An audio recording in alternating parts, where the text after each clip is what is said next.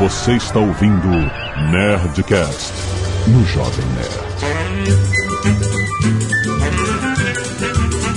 Landa, landa, landa, nerds! Aqui é Alexandre Antônio, Jovem Nerd, e eu não sou bom de contar. Aqui é Daniel Gesine, auditor do TCU por vocação. Aqui é o Tucano e eu sou apenas um professorzinho tentando entender como o Brasil funciona. Professor de história, tá? Aqui é a Zagal e eu queria entender o que significa TCU. Oh. Se CU é uma sigla ou uma palavra.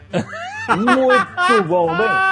Muito bem, nerds! Estamos aqui iniciando uma série nova no Nerdcast. A gente tem várias séries, você sabe, série de empreendedorismo, série de profissões. E hoje a gente inicia a série Como Funciona o Brasil. Cara, é muito interessante, uma ideia que a gente desenvolveu já há alguns anos. Assim, como seria legal a gente juntar pessoas que entendem como funciona o organismo de instituições do Brasil, cara. A gente não aprende na escola como funciona a Câmara de Deputados, o Senado. Cara, como eu queria ter tido essa ideia. Por quê? Porque é sensacional, brother. É uma contribuição pro civismo, para as pessoas se Sim. tornarem cidadãos plenos. Sim, A entender ideia é muito, muito, muito maneira. como é que funciona essa máquina. Porque todo mundo é especialista, né? ah, tá tem muito especialista. saber porra nenhuma. E hoje, pra começar essa série, nós vamos falar com o Daniel, que trabalha no Tribunal de Contas da União. Pra entender como funciona o TCU, que tem como dever fiscalizar o governo, cara. pra justamente tentar reduzir a putaria ao máximo possível, né, cara? Olha a responsabilidade. A responsabilidade. Ah, já botamos no teu TCU. Vamos entender tudo sobre o Brasil depois do e-mail. Tudo não, né? Um pouquinho, só um pouquinho. Canelada.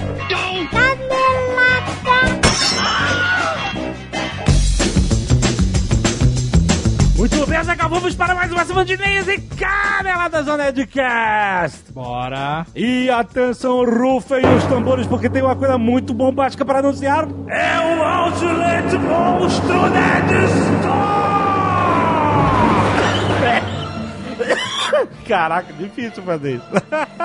Seguinte, galera. Até 31 de março, nós vamos fazer uma mega liquidação de produtos que estão acabando na Nerd Store. Sabe qual é? Aquela limpa, bonita. E vocês já sabem como é. É assim que funciona o Outlet. Por isso que esse é o Outlet monstro da Nerd Store. Tem desconto, cara. É, é assustador. Olha só. Mais de 50 produtos em promoção com descontos de até 7 75%, Azaghal! Ah, cá. É, é, olha só, nem na Black Friday a gente fez desconto de 75%. Presta atenção! Tem adesivo, luminária, porta-retrato, porta-treco, tapete, relógio, tudo com mega desconto exclusivo nessa promoção. Tem camisetas em promoção por apenas R$ 39,90 pra raspar o estoque, camisetas com modelos e tamanhos limitados, com pouca quantidade disponível, ou seja, para você aproveitar a última chance de ter essa camiseta que você quer. O Outlet Nerd Store é por tempo limitado, então corre lá para aproveitar a promoção nerdstore.com.br barra Outlet Monstro, link aí no post, desconto de até 75%, meu Deus do céu. Corre! Nerd Store, a maior loja nerd do Brasil! E se você não quiser ouvir os recados e e-mails do último Nerdcast, você pode pular diretamente para... 15 minutos e 50 fiscalizações federais. Azagal, quero agradecer as pessoas que doam sangue toda semana e mandam as fotos aqui para o Nerd Cacete de Agulha. João Antônio Kamirski, Alexandre Kamirski, José Maria Laranjeiras, Guilherme Augusto, Alexandre Piccoli, Marcelo Ushijima, Alex Furtado, Estevão Zarro e Gabriel Costa Pinto. Muito obrigado, galera! Temos também a galera que doa cabelos para quem precisa. Olha, é? Luciana Pereira, Cristielen Oliveira, Suelen Quintino, Guilherme Conrado, Marivaldo Vitorino Júnior, Artemis. Esse é um nome complexo. É. Artemis Saori Calado Nola e Onehara. Caraca, é, é verdade. É um monte de coisa misturada aí. Divulgadores do Nerdcast Stories, Azaghal, queremos agradecer ao Rafael Frederico e ao Anderson Stallone. Ó. E-S-T-A-L-O-N-I. Fantástico. Certo, Stallone. Muito obrigado por divulgar o Nerdcast Stories para cinco amigos. Continue e mande aqui para o nosso e-mail para a gente agradecer vocês. Arte dos fãs. Nós temos Dom Azagal por Gustavo Maciel de Carvalho. Que é muito foda, Muito cara. maneiro. É uma modelagem 3D que parece um busto, né? Ficou Irado. Realmente foda, os dentes tortos. Bastante detalhe, assim, bastante imperfeição. É bem isso mesmo. Ficou bem maneiro, bem maneiro mesmo. Temos também Ozob versus Wolverine, por Di- Diogo Oliveira, não deu muito certo, né? e Oleg, por Caio Boracini. Muito bom. legal essa caricatura do Oleg. Ficou maneiro essa tatuagem no olho. Muito bom. Curti. Gabriel Deck, programador de jogos, 23 anos, Uberlândia MG. Esse é o meu segundo e-mail, ele botou aqui. Gostei bastante do Nerdcast 559 Tecnologias do Futuro 3. Gostaria de acrescentar dois pontos à discussão. Primeiramente, sobre os telhados solares da Solar City. Foi falado que os mesmos poderiam custar menos que os telhados convencionais. O que de fato foi algo que o tio Musk falou e acha que pode acontecer. Apenas para qualquer um que se perguntou como, sendo que um lado temos telhas normais e do outro super telhas que produzem energia, a explicação foi que as telhas solares são consideravelmente mais leves e mais resistentes do que as telhas normais, o que economizaria nos custos de transporte e prejuízos por quebras das mesmas durante esse processo. O que economiza na quebra é se ela foi barata para ser produzida, não se ela é leve, né? se foi Ele falou caro. que ela é mais resistente. Ah, tá, ela quebra menos, ok, tá bom. Você não está prestando atenção. É. Segundo, sobre o problema de trânsito em grandes cidades, hei de concordar com o nosso futurólogo, o senhor Azagal, o transporte público não resolveria por si o problema de trânsito. Entretanto, uma outra possível solução, que não foi mencionada no Nerdcast, é diminuir o tamanho dos carros. Não sei. Ora, diferente da época de sua criação, onde o carro era um veículo de passeio, havendo no máximo um por casa, hoje o carro é muito mais um produto individual, envolvendo vez ou outra um acompanhante. No Japão, empresas grandes da área como Honda e Toyota já lançaram conceitos de mini carros, que ele mandou um link aqui pra gente ver, indo desde carros seguindo o modelo convencional, mas bem apertadinhos e com menos lugares, até modelos de carro que são melhor explicados como sendo uma moto de três rodas com carcaça e volante. Enfim, outra ideia é deixar os carros com tamanho normal, colar super telhas na carcaça e fazer carros autossuficientes muito mais bonitos do que os carros normais. Fica aí a dica pra Tesla, risos. Isso não vai resolver o problema de trânsito. Parabéns! Tá ótimo. Abraços! Com certeza eles não pensaram em nada disso. Marcelo Lins, Software Engineer na Amazon. Engineer. 26 anos, Vancouver, Canadá. Ó. É na Amazon. É, olha aí. Como é de costume, este não é meu primeiro e-mail. Ó, Vocês, inclusive, já leram e-mails meus antes. Então espero que este passe no crivo dos livros robôs. passa, ué. Já. Se ele já leu antes, é Então, porque já foi mas Aí a interessante. gente tem que avaliar uma outra coisa aqui. O quê? Que é uma coisa, é o cara que manda o primeiro e-mail é lido. Isso é escroto, porque tem gente que manda vários e nunca é lido. Ah, Então a gente tem que valorizar a pessoa que persiste. aham. Mas esse cara já foi Então ele já teve a recompensa pela perseverança. Talvez ele esteja Ah. ocupando o lugar de alguém que tá tentando e não conseguiu. Mas o Dr. Golden Teeth, a gente já leu vários e-mails dele. pois é, tá muita moleza essa galera. Eu vou criar uma nova regra já já. Caraca. No momento, a Amazon Go está aberta apenas para funcionários da Amazon. Hum. Ah, Tá num beta teste, um alpha teste que seja. Aham. Com apenas uma loja em Seattle. Exato. conforme vocês comentaram no programa 559. A loja tem o slogan Just Walk Out Shopping. Aham. E devo dizer, a experiência é inacreditável para quem gosta de tecnologia. Maneiro, maneiro. Tanto que o cara sai de Vancouver e vai até Seattle fazer compras. Não é? Eu entrei na loja com o seguinte objetivo pessoal: vou enganar o sistema. Ih, caraca. Mas como ele é um engenheiro da Amazon e É a verdade. loja está em teste, é, legal, é, né? Tá certo. Não me leve a mal, não estou falando de roubar a loja, mas de um experimento técnico para testar a limitação da tecnologia. Certo. Até porque você pode reportar caso a loja tenha cobrado a mais ou a menos e acertar o preço antes de pagar pela conta no aplicativo. Ok. Não preciso dizer que fui brutalmente vencido. Olha, né? cara, tentou quebrar a parada, não conseguiu. Como comentaram no programa, não há RFID algum. Além disso, também não existem câmeras nas prateleiras. O que é inacreditável. Existem apenas câmeras de alta resolução e sensores no teto. E as mesmas são bem discretas. que loucura. Enfim, tentei os seguintes movimentos, sem sucesso, para enganar a loja. Primeiro, peguei um produto de uma prateleira, devolvi, peguei e devolvi muito rápido, tirando e colocando na prateleira.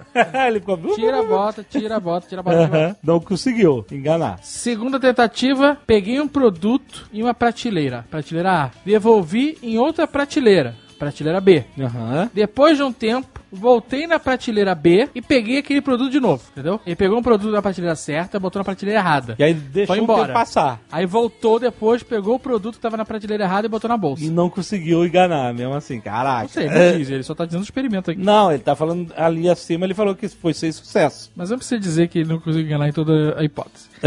Cobri com uma eco bag o retirar do produto da prateleira e coloquei direto na sacola. Eu não ele sei que ele que fez uma. Ele camuflou, a- ele foi pegar o produto e escondeu que tava fazendo isso. Ah. Ele tentou esconder com uma sacola, com Não adianta, bag. quando ele sai, a câmera vai ver que tá faltando, né? Teoricamente. Não sei. Não sou engenheiro da Amazon. Peguei o produto ao mesmo tempo com mais duas pessoas.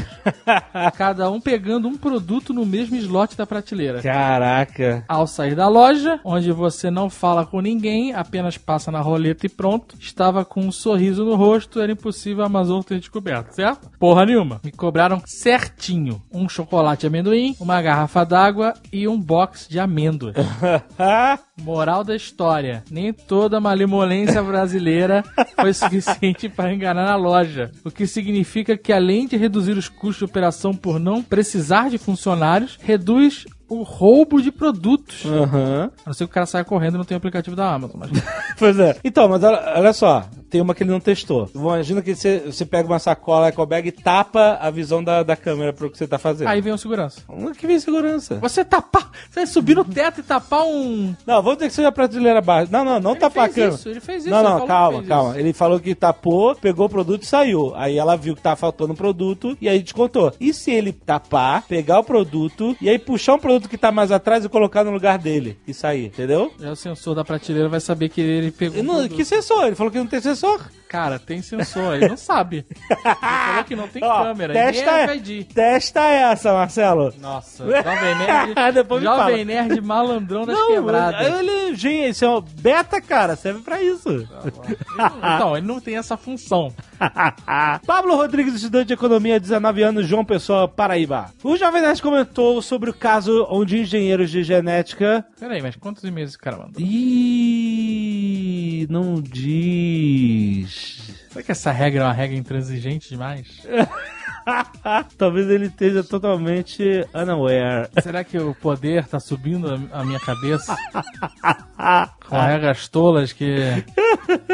Quero ser justo, mas talvez a minha busca por justiça. Você esteja apertando demais o punho. Talvez. Não me importe com isso, na verdade. Vamos a chance? Isso. Sei, your call. Vamos ver, vamos ver se vale.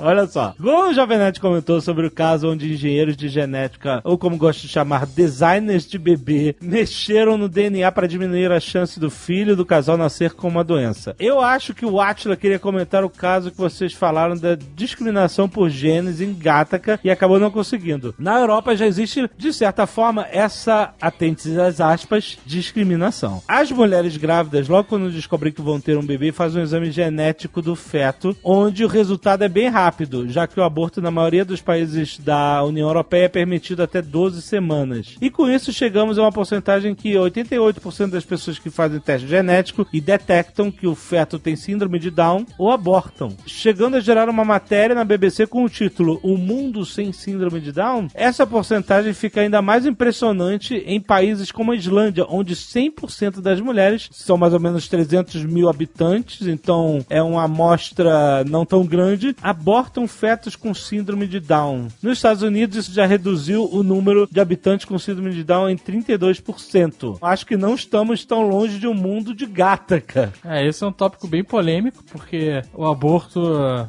envolve outras questões que não só lei, né?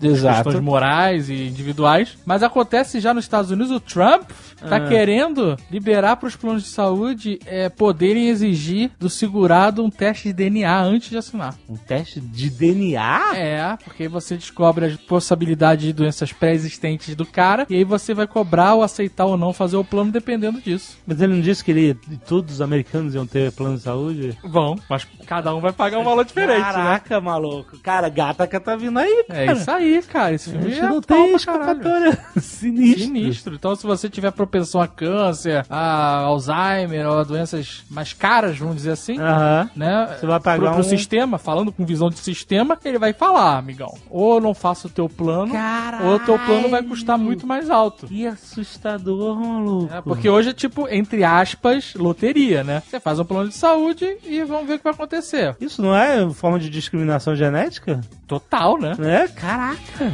Total. É, tecnologia do futuro aí, cara. Dorme com essa. Sinistro. Vai ler e-mail do cara que manda pela primeira vez.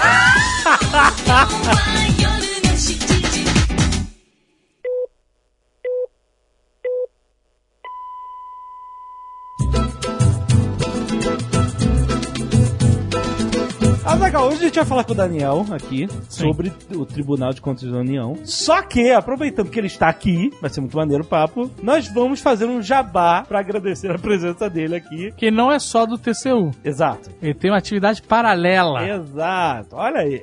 E vocês vão perceber que ele fala muito bem, é muito articulado, ele pode te ensinar isso. Explica, Daniel. Muito bem, muito bem. Se você quer, tá interessado em aprender a falar em público, e olha, tem muita gente que precisa, viu? A cada evento que eu vou, eu penso, de esforço, não, mentira, com muito esforço. Pode aprender a ficar mais competente nisso. Aham. Estamos trabalhando nisso, estamos trabalhando para tentar ajudar o povo a falar melhor. E vocês que são mestres nisso, eu já vi vocês falando, vocês sabem disso, né? Vocês vão a eventos e falam, isso aqui podia ser melhor. Então a gente tá com essa iniciativa, que é o www.malditoslide, e lá já tem dicas, tem alguns vídeos, e em breve a gente está soltando aí um curso online para ensinar o povo a falar em público. E eu falo aqui, viu? Vou soltar aqui via vocês que o pessoal do Jovem Nerd vai ter um desconto especial quando esse Ó. curso estiver no ar, viu? Tem isso? Caraca, como? Nesse momento, você tem só o site com os vídeos e alguns artigos. Mas até o mês de maio, até o mês de maio, esse produto vai estar pronto. E eu vou mandar aqui o link para vocês. E vocês vão poder fazer a inscrição via Jovem Nerd e vão ter, então, acesso a esse desconto. Porque o Bra- isso é uma verdade, o brasileiro não sabe falar em público. É, Não normal. sabe, né, cara? O pessoal tem aquele bring and show, né? Os americanos, desde criança, treinam aquilo, né? A gente fica perdido, treme, né? Some a voz da branca. Já tiveram algum branco aí? Hoje em dia não mais, mas sim, né? É. No começo, né? No começo a gente era horrível. Uma das primeiras vezes que a gente falou em público foi pra um grupo de GP, né? Um grupo de planejamento. Que é um dos maiores cargos de agência de publicidade que tem, planejador. Sim. E a gente foi falar pros caras, né? Pra todos os planejadores do Brasil. Uhum. Uh, foi uma merda. Foi um horrível. Mas a gente contou a história do Acre lá e todo mundo riu. Ah, cara, eles estavam rindo de pena, você sabe. Mas esse assim, é, é- é muito trash mesmo. O começo é muito trash, bicho. Eu surtava e fala, eu já falo rápido, né? Mas você imagina eu surtando com um branco, falando rápido, comendo fonema, ninguém entendia lhufa. aí eu terminava, eu ficava com medo de passar do tempo, entregava. Aí o pessoal, e aí, como é que foi? Ah, a parte que eu entendi, eu achei legal. Era- não entendi. Então, maneiro. Link no post. Vamos começar com o básico. Vamos começar com o básico, né? O Azagal perguntou o básico. O que, que significa TCU? E eu já ouvi gente falando que quando viu no edital o nome TCU, achava que significava Transportes Coletivos Urbanos. Ó, Então, isso- Caralho, pô, essa pessoa não tem uma mente tão suja quanto a minha. É, exato. Eu acho que TCU é o que aconteceu com o Brasil.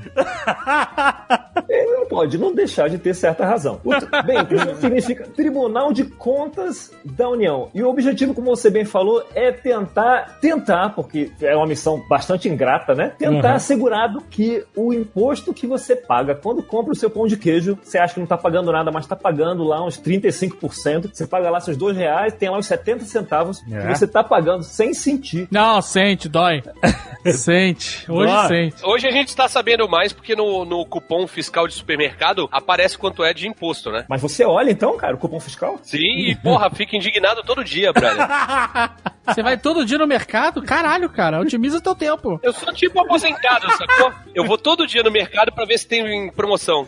Produtos perto do prazo de validade. Ah, boa. Tu vai no Pão de Açúcar, não tem promoção no Pão de Açúcar. Supermercado de rico não tem promoção. Opa, eu sou cliente mais, eu tenho etiqueta vermelha. E você faz questão de olhar o imposto lá, né? Sim, sim. Quer dizer que, como o Temer falou, você sabe tudo sobre a nossa economia. Está indo ao É um- supermercado é um- todos os É um dias. infeliz, né, esse cara. Tudo bem, eu sou, eu sou esse cara mesmo. É esse cara. Pois é, infeliz. Como você vê, você tá pagando lá, se deprimindo o seu imposto, e aí chega lá o TCU com a missão ingrata de tentar assegurar que esses 70 centavos que você pagou no seu pão de queijo seja aplicado da melhor forma possível. E como você sabe, a gente vive aqui num ambiente onde, onde uma porcentagem baixinha do povo, que é muita gente, resolve se beneficiar desses 70 centavos da melhor forma possível para É eles. uma porcentagem baixa, mas faz um estrago, né? TCU é um tribunal de controle externo, né? Ou seja, ele é independente do governo, certo? é independente do governo. Olha só, primeiro é um tribunal, né? Vamos esclarecer aqui o básico. O tribunal, o TCU, ele é composto por nove ministros, dos quais três são indicados pela Câmara, três são indicados pelo Senado, é, um vem do Ministério Público junto ao TCU, um é indicado pelo presidente e um é indicado entre os auditores substitutos, né? Os, os ministros substitutos que também é, julgam os processos. Então o TCU são nove ministros. Os 1.600 auditores de controle externo que existem, eles não são o TCU, eles são a secretaria, eles são a equipe técnica que fiscal, faz as auditorias, faz as fiscalizações e municia o TCU com as fiscalizações, com os processos, com as propostas, e os ministros então vão examinar essas propostas para fazer julgamento de contas, de fiscalizações, de auditorias. Mas esses auditores são concursados, certo? Estão todos concursados. Não são indicação. Porque os ministros são indicação do governo, lá, de várias esferas do governo. Ele faz parte do judiciário ou não? Excelente pergunta. Ele não faz parte do judiciário. Ele Entendi. não faz parte de nada. Então vocês não precisam trabalhar de, daquelas togas? Oh, rapaz, a gente que não é o TCU não precisa trabalhar com as togas, mas os ministros põem umas roupas legais lá na- nas sessões, viu? Eles usam perucas brancas? Põe lá suas capas, mas não usa cabelo. Não usa cabelo branco, nada disso. O Azagal tá achando que é a corte inglesa de 1800, tá ligado? Ah, ele falou que eles usam capa. Então, por exemplo, o Lando Clarissian, ele poderia ser do... do TCG, Tribunal de Contas da Galáxia. Ele usa capa, velho. Se for indicado pelo Congresso, pode fazer parte do TCU também. Se for indicado pelo Darth Vader. e o Congresso ali foi dissolvido, não tem mais Tribunal de Contas. Ali ali já era, amigo. Ali já era. Então são esses nove. São, o TCU são eles. Então, por exemplo, boa parte do que a gente vai conversar aqui, você fala, pô, mas como é que funciona isso? Os ministros acordam, né, por maioria ou por unanimidade, aí eles falam por meio desses acórdãos. O que a gente fala aqui são nossas opiniões com base na nossa experiência, né? Só fazer esse disclaimer aí, né? Perguntou, o que, que você pode falar? Eu posso falar da minha opinião pelo TCU só se eu citar os acórdãos, né? O TCU só fala pelos acórdãos. Da mesma forma Ah, que o- então, não, o- já vamos apro- aproveitar o, o gancho aqui pra descobrir o que é acórdão. Acórdão é acordo? É, quando o despertador toca e tem muita gente no lugar. Caralho, caralho. Eduardo Expo não veio, mas mandou o seu representante. Sargento toca corneta e os soldados Aham. acordam. É. Você sabe que a sua analogia não é de todo errado, não, viu? Porque tem gestor que só desperta quando sai uma corda no TCU fungando na orelha dele. Aí, Aí, eu tô dando um monte de deixa aqui, eu sou uma escada nesse programa.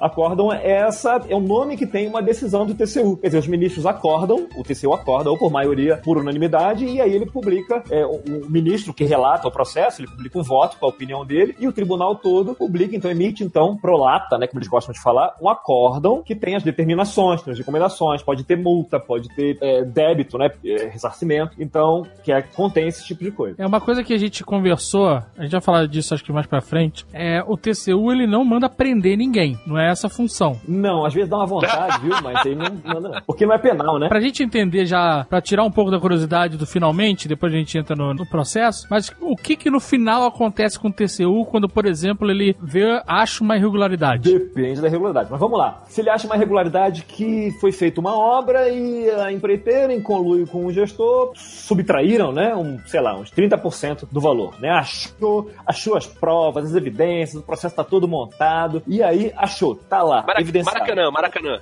É, o Maracanã foi o TCE, né? Ah, tá. Mas, é, que é outro Tribunal de Contas, né, do Estado. Mas, imagina que o Maracanã fosse TCU, ele fosse lá e viu que do bilhão que custou aquilo lá, 200 milhões foi desviar. O que, que o TCU pode fazer? O TCU, primeiro, se ele coletar indícios de crimes, ele manda pro Ministério Público, que é quem vai fazer a Já- constituir a ação penal, né? E vai No- atrás Nosso amigo Janot. penalmente. Exato. Do nosso amigo. No- no- do nosso no- amigo no- Janot. pelo menos no, no- no dia que estamos gravando, né? É, Amanhã ninguém sabe. ninguém sabe. De repente podem cair o avião dele. Podem cair. Pode, é estranho. Então, a parte penal vai para o Ministério Público. E o que o TCU pode fazer, então? Só manda o Ministério Público? Claro que não. Então, o TCU pode pegar esse valor e ele pode, claro, né? Ele vai demandar o ressarcimento, vai emitir títulos executivos, né? Não precisam ir para a justiça, ele já tem valor executivo, já pode direto incluir uma execução de dívida, com o que o TCU fala. E ele pode multar os culpados pelo valor proporcional ao débito. O que, que significa isso? 200 milhões foi desviado. E, além disso, você pode ter uma multa de mais de 200 milhões. Caralho, Pode eu bato palmo de pé. Pois é, porque imagina, tem que devolver o que foi desviado não é punição, né? É obrigação. Então ele tem que ser multado em cima. É, porque, caralho, não é um investimento. né? Exato. Eu peguei esse dinheiro emprestado, se der errado eu devolvo. Aí, aí eu também começo, porra. Pois é, é. Aí, aí é mole, né? Exato, é, Aí né? é mole. Então, agora, imagina que foi só, né, entre aspas, né, só uma irregularidade, uma ilegalidade que não teve desvio, né? Teve uma ilegalidade, mas não teve um prejuízo quantificável, não teve um prejuízo. Alguém, alguém que devia saber o que tá fazendo, não fez. Exatamente. Devia fazer algo e deixou de fazer, ou agiu com desídia, né? Ou agiu de forma preguiçosa, não fez o que devia fazer. Exatamente isso. O cara, por agir de forma irregular, e a multa do TCU vai, passa um pouco de 30 mil reais, né? Até a multa. E tem, todo ano, tem milhares de servidores públicos ou agentes públicos que são multados. E aí, quando o cara tem salário, o cara parcela a multa, aí vai lá, paga mensalmente. Isso aí é o tempo Sai todo. do né? salário do cara. Sai na folha de pagamento, no, no Olerite. sai no lerite. Ele manda parcelar, né? Sei lá quantas vezes, e pronto, vai pagando aquilo lá. Ah, é a merda que você fez. Não, não dá nada pra ninguém. Não dá sim, cara. Tem muita gente pagando esse negócio aí. É mesmo? Caraca. É que a gente não fica sabendo. Pois é, é isso, por isso que é interessante ter esse papo. Mas, por exemplo, um caso que você me contou, tinha uma galera que tinha uma, pegou uma verba pra né, construir uma escola, e aí foram lá e não existia escola, não existia nada. É, conta Era sobre chão. o que acontece com um filho da. Um, uma pessoas tão distraídas assim? que distração. Pessoa distraída. Primeiro eu vou te falar o seguinte: me preparando pra cá, eu fui conversar com o povo, né? Falar aqui, e aí, esse negócio de escola, eu sei que acontecia antes, acontece ainda? Um editor falou: olha, quando eu fiz meu curso de formação, me contaram uma história que foi o seguinte: real. Que essa, essa questão de escola normalmente é por convênio, né? O governo federal transfere pra prefeitura um valor, um objeto do convênio. Ou seja, o- a prefeitura vai lá e vai construir uma escola. Então tinha um convênio que era pra construir duas escolas. Ou seja, o governo transferiu pra conta da prefeitura, aqui ó, esse dinheiro aqui tá na tua conta, mas assina esse papel aqui, que esse papel diz que você vai pegar esse dinheiro e tá fazer duas escolas, é isso? Exatamente. Mas o dinheiro bateu lá na conta, ok. Conta do convênio, a conta sai pro convênio. O gestor vai sacando a conta e vai construindo a escola, né? pegando notinha e tal. E, quando ele não pega a nota e tal, e não consegue prestar conta por causa disso, aí acontece que é o famoso julgamento por não prestação de contas e revelia, né? E ele é condenado pelo total do débito, multa, é uma tragédia danada. Não prestou conta. É, não prestou conta. Nesse caso, ele prestou conta. Ele mandou lá um, né, uma explicação às planilhas e mandou uma foto de uma escola cor-de-rosa e uma foto de uma escola azul, né? Pintada de azul. É. E aí a equipe olhou aquilo lá, né? Bateu lá na, na, na Secretaria de Controle Externo TCU, eles olharam e falaram: ah, legal, tem a foto aqui, a escola tá aqui, aparentemente. Caralho, eu tô imaginando, Então, brother. então, ué, vamos lá, né? Porque essa foto aqui não diz se tá funcionando, se não tá, se as janelas estão lá direitinho, se as salas estão lá. Então, pô, vamos lá, né? Peraí, aí a pessoa que vai lá dar um confere é um auditor do TCU, é isso? Nesse caso, né, foi onde todo o TCU. Foram dois, né? Normalmente vão dois, porque Aham. um só, né, Um só é, mais pois perigoso. é, é muito vulnerável. Exatamente, um só é muito vulnerável. Então vai dois. Foram dois lá e aí chegaram lá no ponto lá das escolas e acharam uma escola pintada metade azul, metade rosa. Caralho, cara, tinha, tinha certeza que era isso, cara. Nossa, caraca. Eu fico até com medo de saber isso antes de. Fico até com medo de saber, você, você é esquisito, viu? É, então. Aí tem uma escola só. O que que pega? O que que dá? Deu, mas peraí, peraí, tem uma escola só e o cara mentiu no, no- na prestação de conta Opa, dele, né? A prestação de conta, exatamente. Tem a falsidade ideológica aí, tem crime, tem fraude. Na parte de fraude, crime, isso funciona no processo administrativo como um agravante. Certo. Ah, ou seja, o débito que ele recebeu, imagina que ele recebeu X e usou X sobre 2, né? Pra construir uma escola em vez de duas. Então, de cara, sem entrar em pormenores, já tem que devolver metade e pode ser multado por esse valor a É. mais, né? Ou seja, É. pode ter que devolver tudo na prática. Além disso, essa questão do crime, aí se encaminha o Ministério Público e ele vai correr atrás desse prefeito. São duas coisas aí. Um, é o cara ser multado e ter que devolver o dinheiro com multa. Isso o TCU determina, certo? É isso? Sai um acórdão lá e você tá multado, é isso? Os ministros acordam em aplicar multa segundo o artigo tal da lei tal ao senhor fulano de tal, então prefeito da cidade tal, pelas seguintes irregularidades. A pica é do prefeito, é isso? Exatamente. Aham, ok. A gente pensa assim, pô, o prefeito é uma autoridade, pô, super alta e tal. Ele só é uma autoridade alta em algumas capitais. Prefeito apanha pra caramba.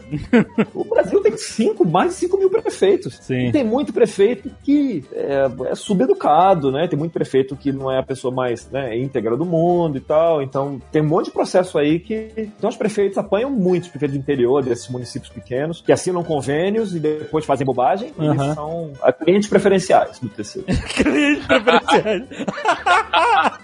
Mas então, aí beleza. Aí, aí você vai lá, multou a prefeitura, ou multou o prefeito. Prefeito. Quem é multado é a pessoa física, né? O cara enquanto gestor de recursos públicos federais. Porque quem é jurisdicional do TCU? Quem o TCU pode alcançar? Quem gere, quem aplica recursos públicos federais. É, no caso do TCU federais, sim, claro. No caso dos TCEs, estaduais. No caso Sim. de TCMs, municipais. Beleza, essa é uma parte da história. Você multou o cara. A segunda parte é: o cara mentiu, tá enquadrado em um crime. Isso vocês encaminham pro Ministério Público e o Ministério Público que vai denunciar isso. É a isso? parte do criminal, o Ministério Público vai correr atrás. Mas além disso, tem a parte eleitoral, que o TCU pode falar, o cara fez um crime, ele mentiu, teve má fé. A questão da má fé é muito importante, é um agravante sério. E aí, o que, que o pessoal faz? O que, que os ministros fazem? Eles podem propor que o cara se torne inelegível. E aí manda pro TSE uma lista com propostas inelegíveis e o TSE, de posse dessa lista, pode então tornar esses prefeitos, esses maus gestores, inelegíveis. Eles não podem ser reeleitos ou não podem ser eleitos. Isso acontece muito ou não, mais ou menos, só pra ter uma noção. A lista de inelegíveis é enorme.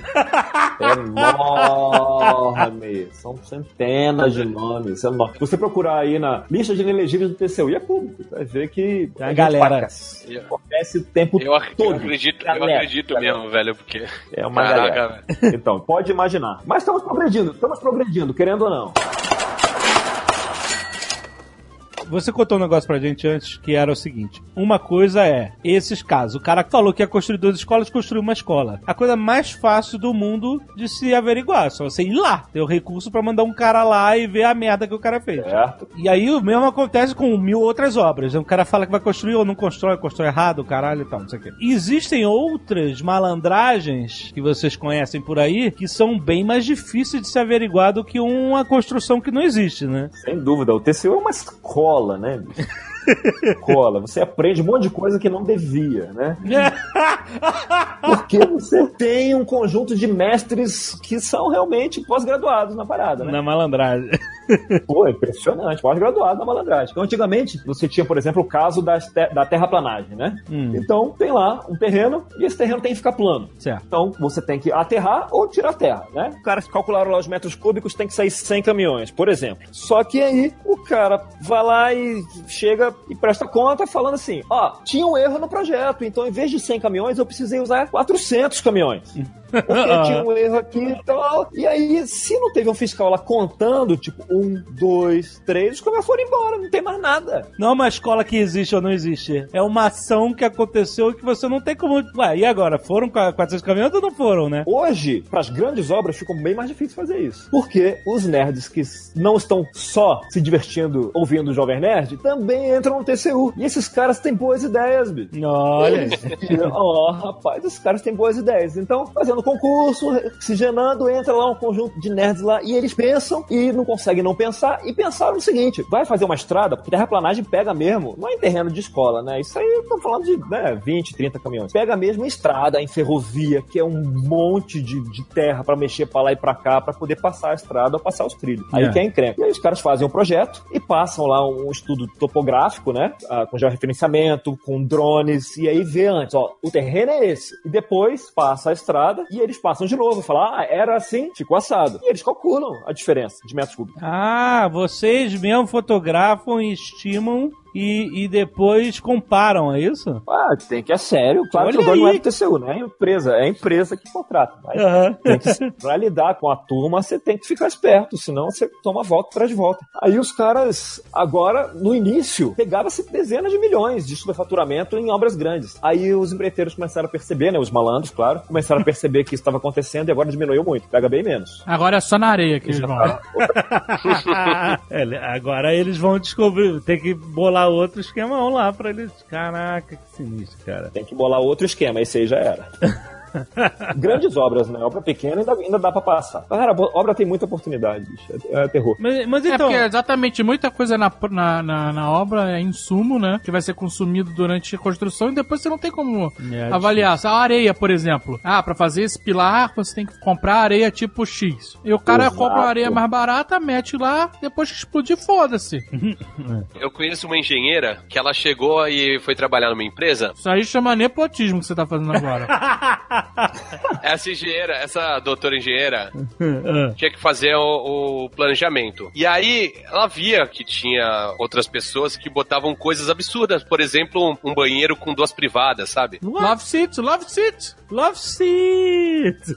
é, excelente. Mas fora do projeto, né? Assim, não, não era a intenção de propósito. Não, tava no projeto. Ah, o projeto tava Quer duas dizer, privadas. o número não, não, não, não tinha, não tinha no- na planta, mas assim, é. Material pra comprar. Isso, vamos fazer cinco banheiros e tem dez privadas. Reserva, porque quebra muito, né?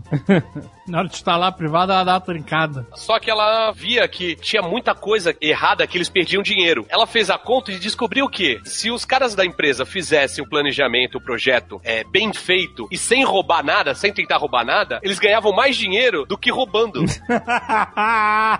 que eles, o que eles perdiam de dinheiro o- fazendo merda, tá ligado? Ah. Era mais do que. Do que... Mas, Tucano, é a empresa ganhar mais ou economizar mais fazendo o projeto certo e uns malandros da empresa ganharem um por fora com os seus erros de projeto? São pessoas diferentes que ganham, né? Nos dois Não, casos, né? não, não, não, não, não. Ou é a própria empresa mesmo? É, é, é. Ah, e aí realmente não faz sentido. Esse é um caso raro onde o crime não compensou, né? Pra alguém sempre compensa.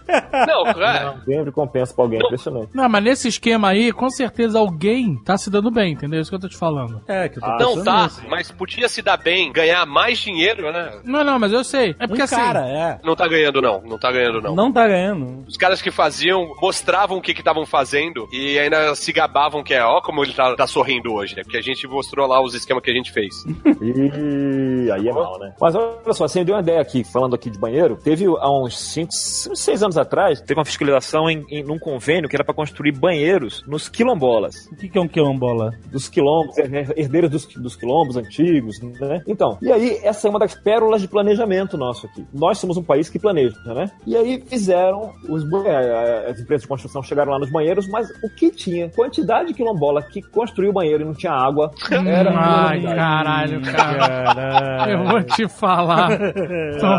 Aí, amigo, não tinha água, e aí como é que faz? É, aí, não- isso não foi pro processo, mas a, a equipe conta, né, que teve cerâmica lá virando vaso de planta, né? Porque o cara faz o que com aquilo, né? Foi dar uma utilidade, né? Mas aí os caras não jogam jogam a culpa pra. Ah, mas aí a água não é comigo. Isso aí é o outro cara que devia ter botado a água aí. Cadê a água? Eu fiz o que eu tinha que fazer, não foi isso? Tem- não, isso tem direto, pô. direto. Não, eu fui contratado pra fazer o banheiro, pô. Se não tem água, a culpa não é minha. E o cara, no sentido, não tô dizendo que ele é santo, né? Mas que tem certa razão, né? Assim, se não tem água, o cara vai. Ele quer ganhar o dele, né? Foi contratado pra fazer o banheiro. E aí? Olha a encrenca. Claro que isso não foi. Não aconteceu só num lugar, não. Mas é só um exemplo que a falta de planejamento joga dinheiro fora, né? A gente tem vários exemplos. Teve um outro de. Ele, foi- eu conversei com ele hoje, né? Ele falou, cara, isso eu fui pessoalmente, eu só acredito porque eu tava lá. É. Ele falou que foi fiscalizar, tipo, um, um- um aqueduto, né, assim, no, no- no interior. E aí chegou lá, no lugar onde deveria ser construído, né, a barragem, só que era uma várzea, né, era plano. Como é que você vai fazer barragem num lugar plano, né?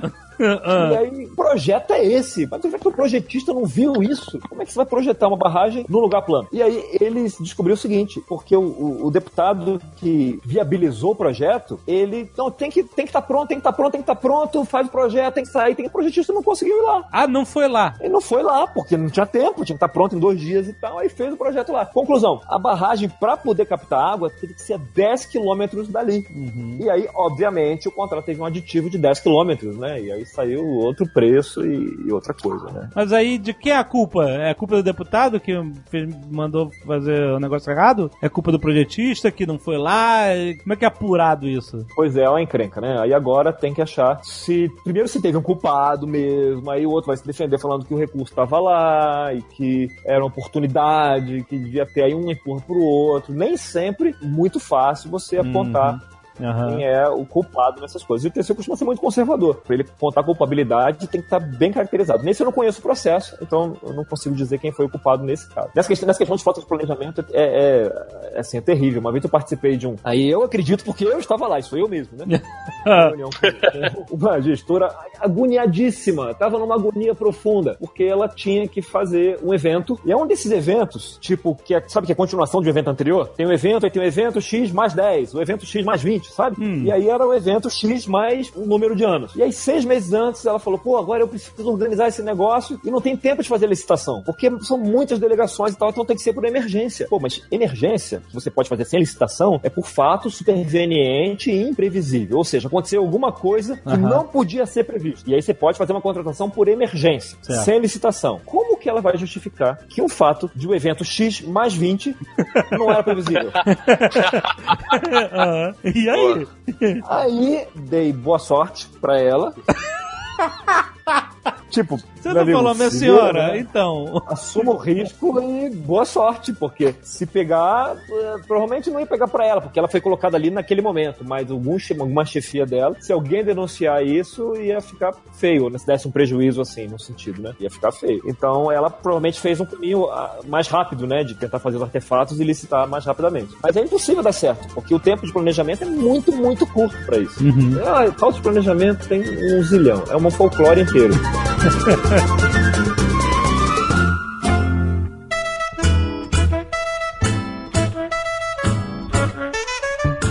Qual é exatamente a sua função no TCU? Isso que a gente não perguntou no início. Opa! Eu pensei que eu ia escapar dessa. Eu tô tão bem lá escondido no meu canto, ninguém tinha descoberto até hoje. Tomara que ninguém ouça esse Nerdcast aqui.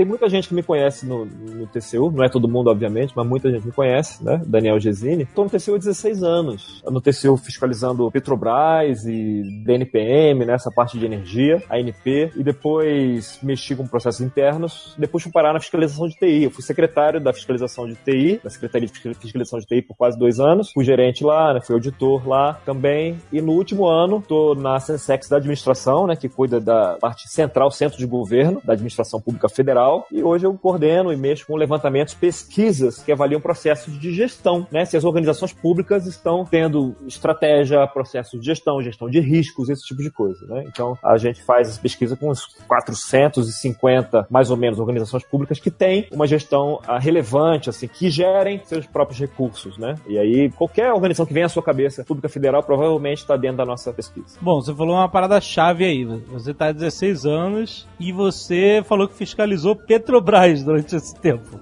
Opa, opa, é verdade. Como é fiscalizar? Então, a Petrobras é estatal, então quem tem que prestar contas é o governo federal, certo? Certo. E aí? E aí? Pois é, eu fiquei quatro anos lá e eu saí, eu pedi pra sair, né? Pediu pra Fala, sair. Era um pede pra sair. Eu pedi pra sair da Petrobras, da fiscalização- da Petrobras, porque eu sentia, na época, que a relação era difícil, sabe? A Aham. relação era difícil. A Petrobras ela não, não colaborava com as fiscalizações. E era só o começo, né? Porque depois que eu saí piorou muito, né? E, e hoje com as delações, né? Você vê aí que a, a Petrobras realmente ela, ela dificultava. E era uma questão que mudou, né? Mudou bastante, ainda mais, né? Recentemente, com tudo que aconteceu, essa relação ainda bem. Mas durante muito tempo era muito difícil fiscalizar a Petrobras. Como que eles dificultavam, assim? Como é que a, a empresa... Se o TCU, por exemplo, o TCU, esse é o Tribunal de Contas da União, você tem que prestar conta daqui, meu filho. Isso é um tribunal pra isso. Como é que o cara consegue enrolar o TCU? O pessoal racio- racionaliza, né? Fala assim, não, mas é uma empresa privada e se isso aqui aparecer, aí vai atrapalhar na Bolsa de Nova York, isso. Então tem um discurso inteiro de proteção, um discurso corporativo de proteção da empresa. E a relação azedou... É, até hoje tem gente que fala que a culpa da crise é da Operação Lava Jato e não da corrupção. Exato.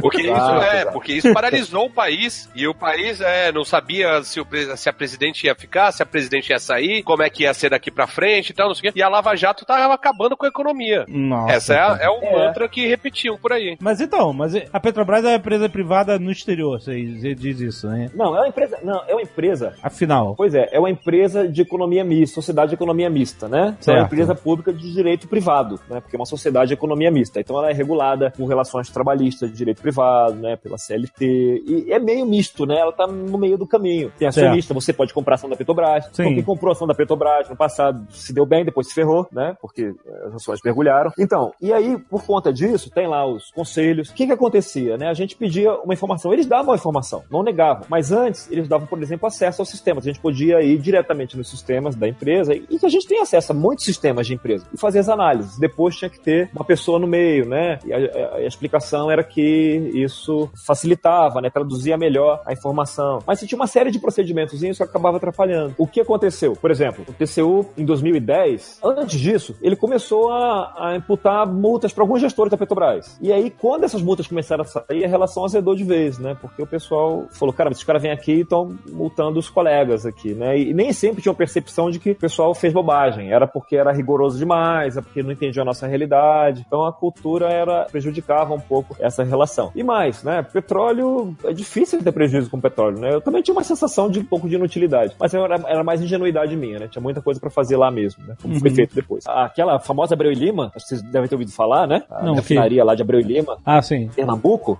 que era, foi orçada em 2 bilhões e meio. Ah, sim, é. E o custo final está em mais de 20 bilhões, né, atualmente. Então, essa foi uma das fiscalizações que o TCU mandou parar em 2010, eu acho, por conta disso. E o então presidente, na época, né, fez lá, deu uma canetada lá e mandou seguir. Falou, não, essa aqui vai seguir e tal, e, e mandou seguir, e aí o superfaturamento foi crescendo. O superfaturamento demonstrado foi de 2,1 bi que o TCU fez. Cara, mas se o TCU demonstrou 2,1 bi e o TCU é conservador, pode crer que o real é diferente disso, porque o TCU ele é sempre conservador nos cálculos, justamente para não ter muito questionamento e não, não adiar, né? É um, um procedimento seguro, né? Que o TCU Uhum. faz na contabilidade. Mas aí você imagina. E esse foi uma das coisas que até turbinou a própria Lava Jato, né? Que a própria fiscalizações acaba tendo uma sinergia aí, ah, não sei se voluntária, mas pela própria natureza das, instituições tem uma sinergia entre alguns braços da Lava Jato e, e fiscalizações do TCU. Mas deixa eu te perguntar, você, por exemplo, quem compõe a cabeça do TCU são ministros indicados por, você falou, né, o Câmara, três da Câmara, três do Senado, presidente do Senado presidência. e a presidência, né? Isso pode comprometer um pouco o julgamento do TCU? Sempre, sempre Olha- assim,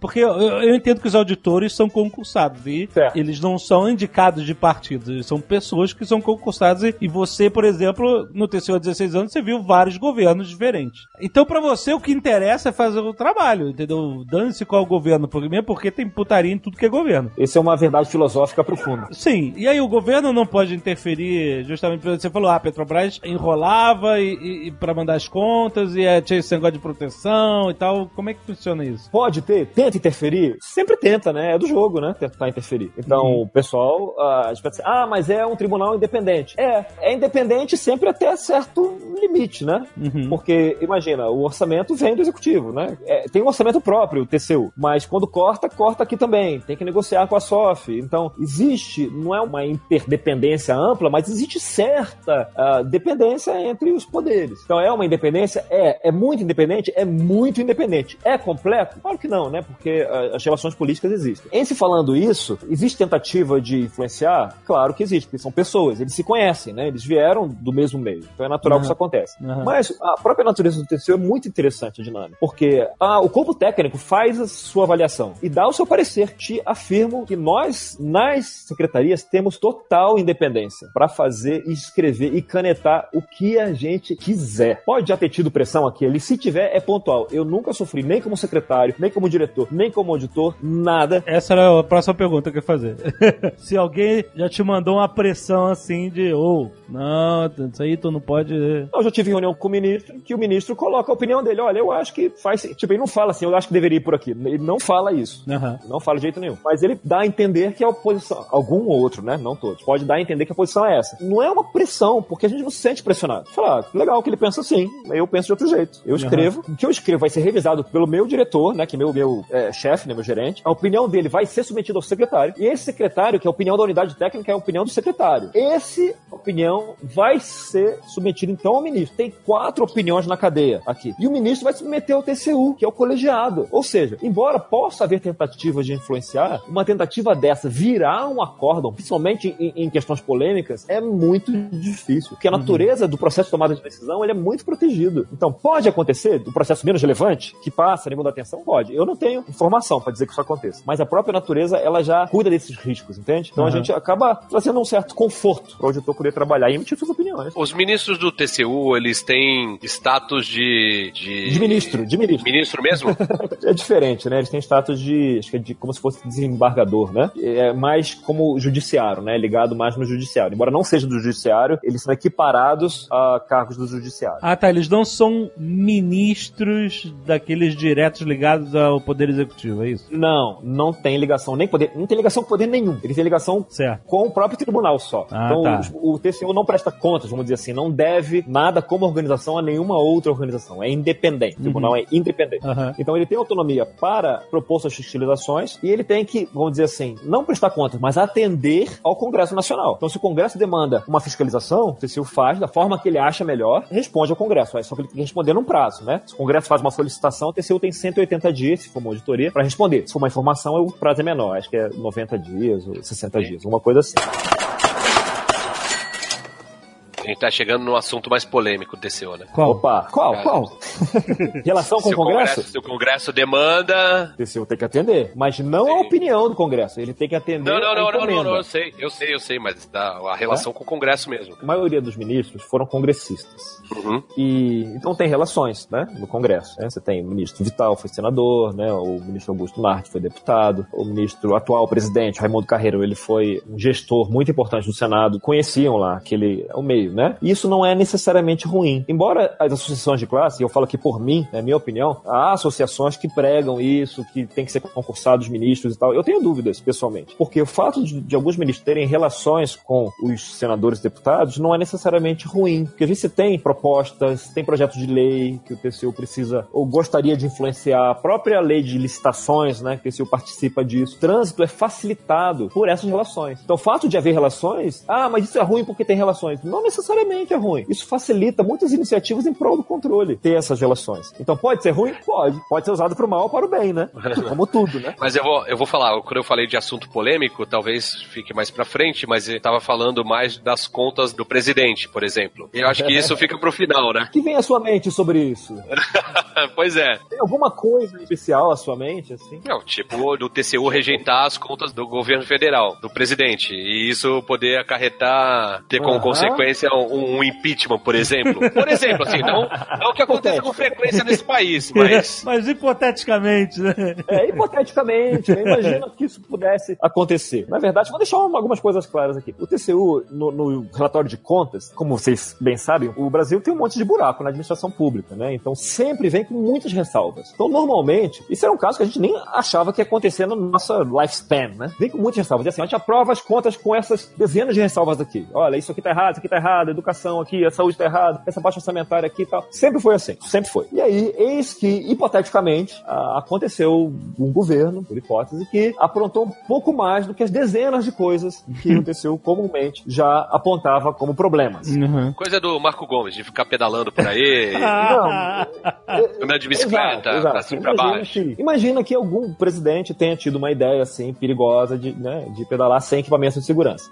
E aí, e aí vai que TCU então se vê diante disso e diante, porque uh, vamos dizer assim, que por hipótese também, né, os pedágios foram só uma coisa, né? Porque teve um- uma série de outras coisas que compuseram, uh, hipoteticamente, aquelas contas. Para o TCU é uma situação muito desconfortável, porque, por um lado, é sua missão institucional, julgar e falar que veio, ele serve para isso. E nas contas do presidente ele nem julga, né? Ele só faz um parecer. É o único gestor que o TCU não julga as contas. Ele só dá, olha, na minha opinião, Uhum. deveria ser rejeitado ou deveria ser aprovado. E quem julga é o Congresso. Todos os outros gestores, o TCU julga. O presidente do TCU não julga, ele só dá um parecer. Então, nesse caso hipotético que teve esse esporte e teve um conjunto de outras coisas, o TCU falou: não, dessa vez não dá. E os técnicos que se sentem livres, e os caras são bons, bicho, os caras são ninjas. Se falar assim, ah, os caras são muito bons. Pessoal, meu amigo Leonardo Albenaz e equipe, que é secretário lá, são muito bons. E eles fizeram um trabalho minucioso, porque quando eles sentiram que não ia ter jeito, e falaram com o relator, falaram, olha, o negócio aqui é muito sério, hipoteticamente, e aí eles... e tiveram que fazer um trabalho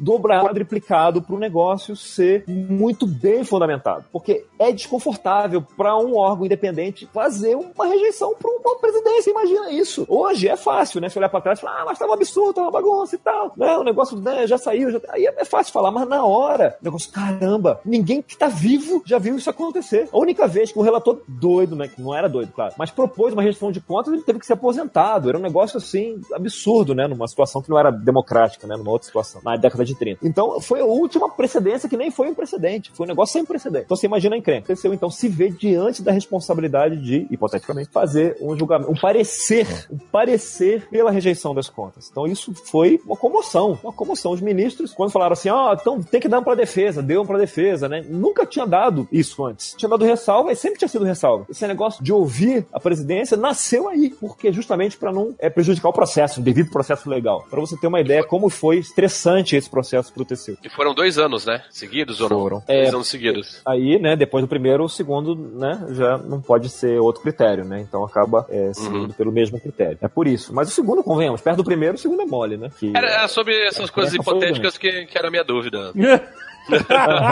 Não, é assim, discutir Vai que acontece, né? Vai que acontece, a gente tem que ficar ligado pra saber. É, exato. Vai, vai que, né? é, é, Realmente. Parece que serve os doutrinadores, né? Eles pensam por hipótese e a gente vai, vai discutindo por hipótese. Todos os governos fazem isso, certo? Hipoteticamente. Não, peraí, peraí, peraí.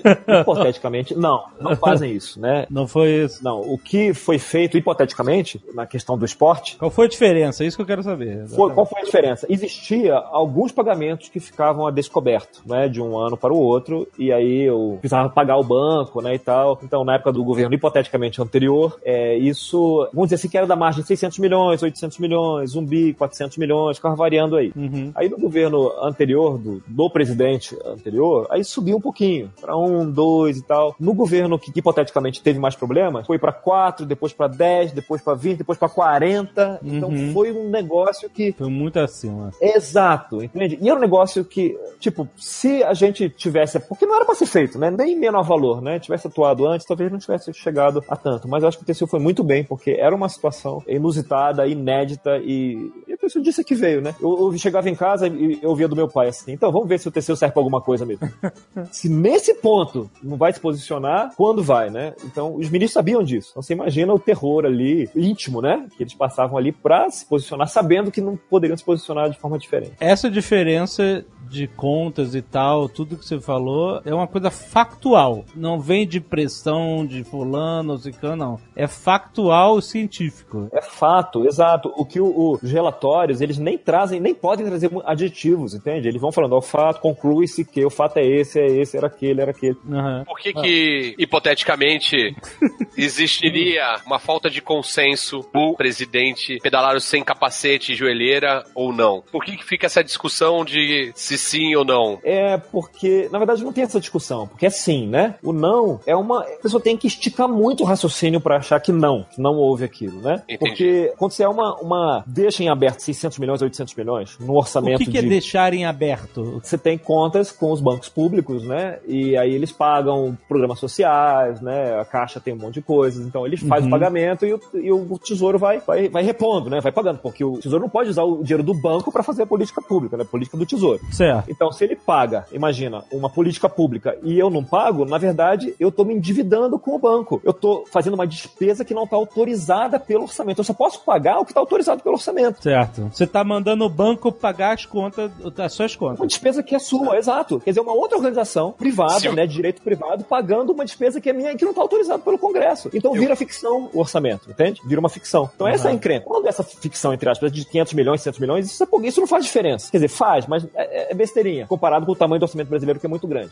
Quando vai para 40, 60, porque eu não tenho dinheiro, ou seja, eu não deveria ter gasto, eu deveria ter cortado e aumentei a despesa, que foi isso que aconteceu, né? Hipoteticamente, não pode cortar em ano de eleição. hipoteticamente não é saudável para a imagem eleitoral que se corte em ano de eleição. Mas, por outro lado. Vai ter nego me uma palavra- xingando pelo meu apelido. feia? Ah, é, o apelido. Mas seu apelido de tucano fala muito.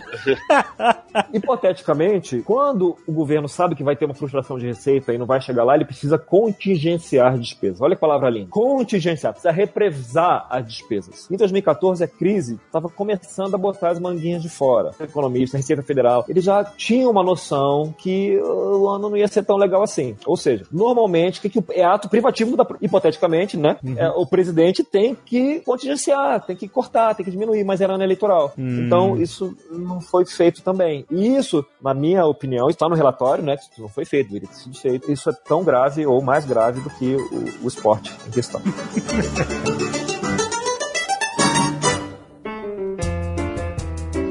Deixa eu levantar aqui um, um outro assunto polêmico que eu acho que o TCU deve auditar ou alguma coisa assim. É, Só para não, só pra não ficar de um lado só, tá? Para as pessoas entenderem que eu não, eu não tomo partido, eu sou nihilista. Tá, você é um quero tucano esse- niilista. Eu quero, quero destruição total. Vem meteoro. Hipoteticamente, décadas atrás, ou anos atrás, nós tivemos várias privatizações Certo. de empresas gigantescas, que inclusive Certo. não eram tão gigantescas e passaram a ser pela privatização. Eu não sou contra de jeito nenhum de privatizações. Eu acho que o, o Estado deve gerir o que é de primeira necessidade para a sociedade. Mas isso é uma opinião minha só e foda-se. Mas o problema das privatizações hipotéticas de décadas atrás é o valor que foi arrecadado no leilão e que teria Era sido. Então, não sei. É isso que eu gostaria de saber. O TCU Ah. investiga, audita isso também? Opa, essa, obrigado. Você levantou uma bola linda aqui pra mim, é só botar pra dentro. O De voleio, por tem favor, uma...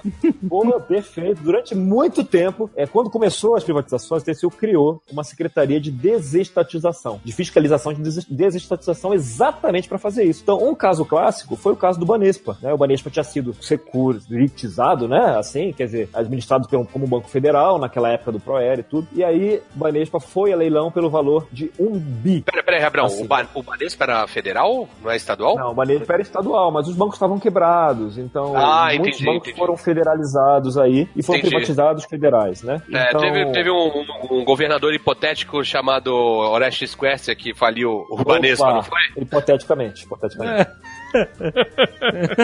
Não, a gente não esse- acusa ninguém aqui. Não, hipoteticamente. Estamos travando só com hipótese. Olha só que interessante. Um exemplo que o valor, o preço era um bi, o TCU foi lá, avaliou e falou: não, o preço tem que ser pelo menos cinco vezes isso, seis vezes isso. Né? E aí o preço mudou depois da atuação do TCU. Nas primeiras privatizações, o TCU não estava tão estruturado para fazer isso. Mas logo que passou o iníciozinho, o pessoal ia lá e metia o dedão lá no valor. Ah, mas peraí, peraí, peraí. O valor da venda estava muito baixo pelo valor do, do banco, é isso? Quando você bota qualquer coisa em leilão, vou leiloar um cavalo. Você bota um preço mínimo, que se não chegar a esse preço, você Não fala, você pega o cavalo e volta pro teu, pra tua fazenda. Monta nele. Monta Isso. nele e, e vai. Sim, Não é isso? beleza. Mas qual é a- o benefício de ter um valor muito baixo pro governo? Então, aí o governo tinha um valor muito baixo. O que, que o TCU fazia? Ia lá e falava: não, esse valor muito baixo tá muito baixo, ele tem que ser menos Não, baixo. pera aí, eu, eu só respondendo o Jovem Nerd, ele perguntou qual a vantagem do governo. É, tipo, se o TCU interviu, é porque alguém tava achando ótimo vender por um valor baixo. Sim, porque ele tava vendendo pra um camarada, né? Pra um brother. Ah, tá. E o brother ia se beneficiar, e aí eu. Uma mão lava a outra. É, tá bom. Quem quer rir tem que fazer rir. É isso. Isso, olha só. Hipoteticamente, o presidente tem uma filha e a filha casa com o filho do cara que tá comprando. Uhum. Tipo isso, sacou? Sei. Sei, entendi. Acontece, pode acontecer. Não que Pode, tenha acontecido, pode, mas não pode pode, acontecer. pode. Com uma empresa mineradora gigante, alguma coisa assim. Voltando aqui, né? Eu não quero entrar nessa polêmica, não. Inclua-me fora disso.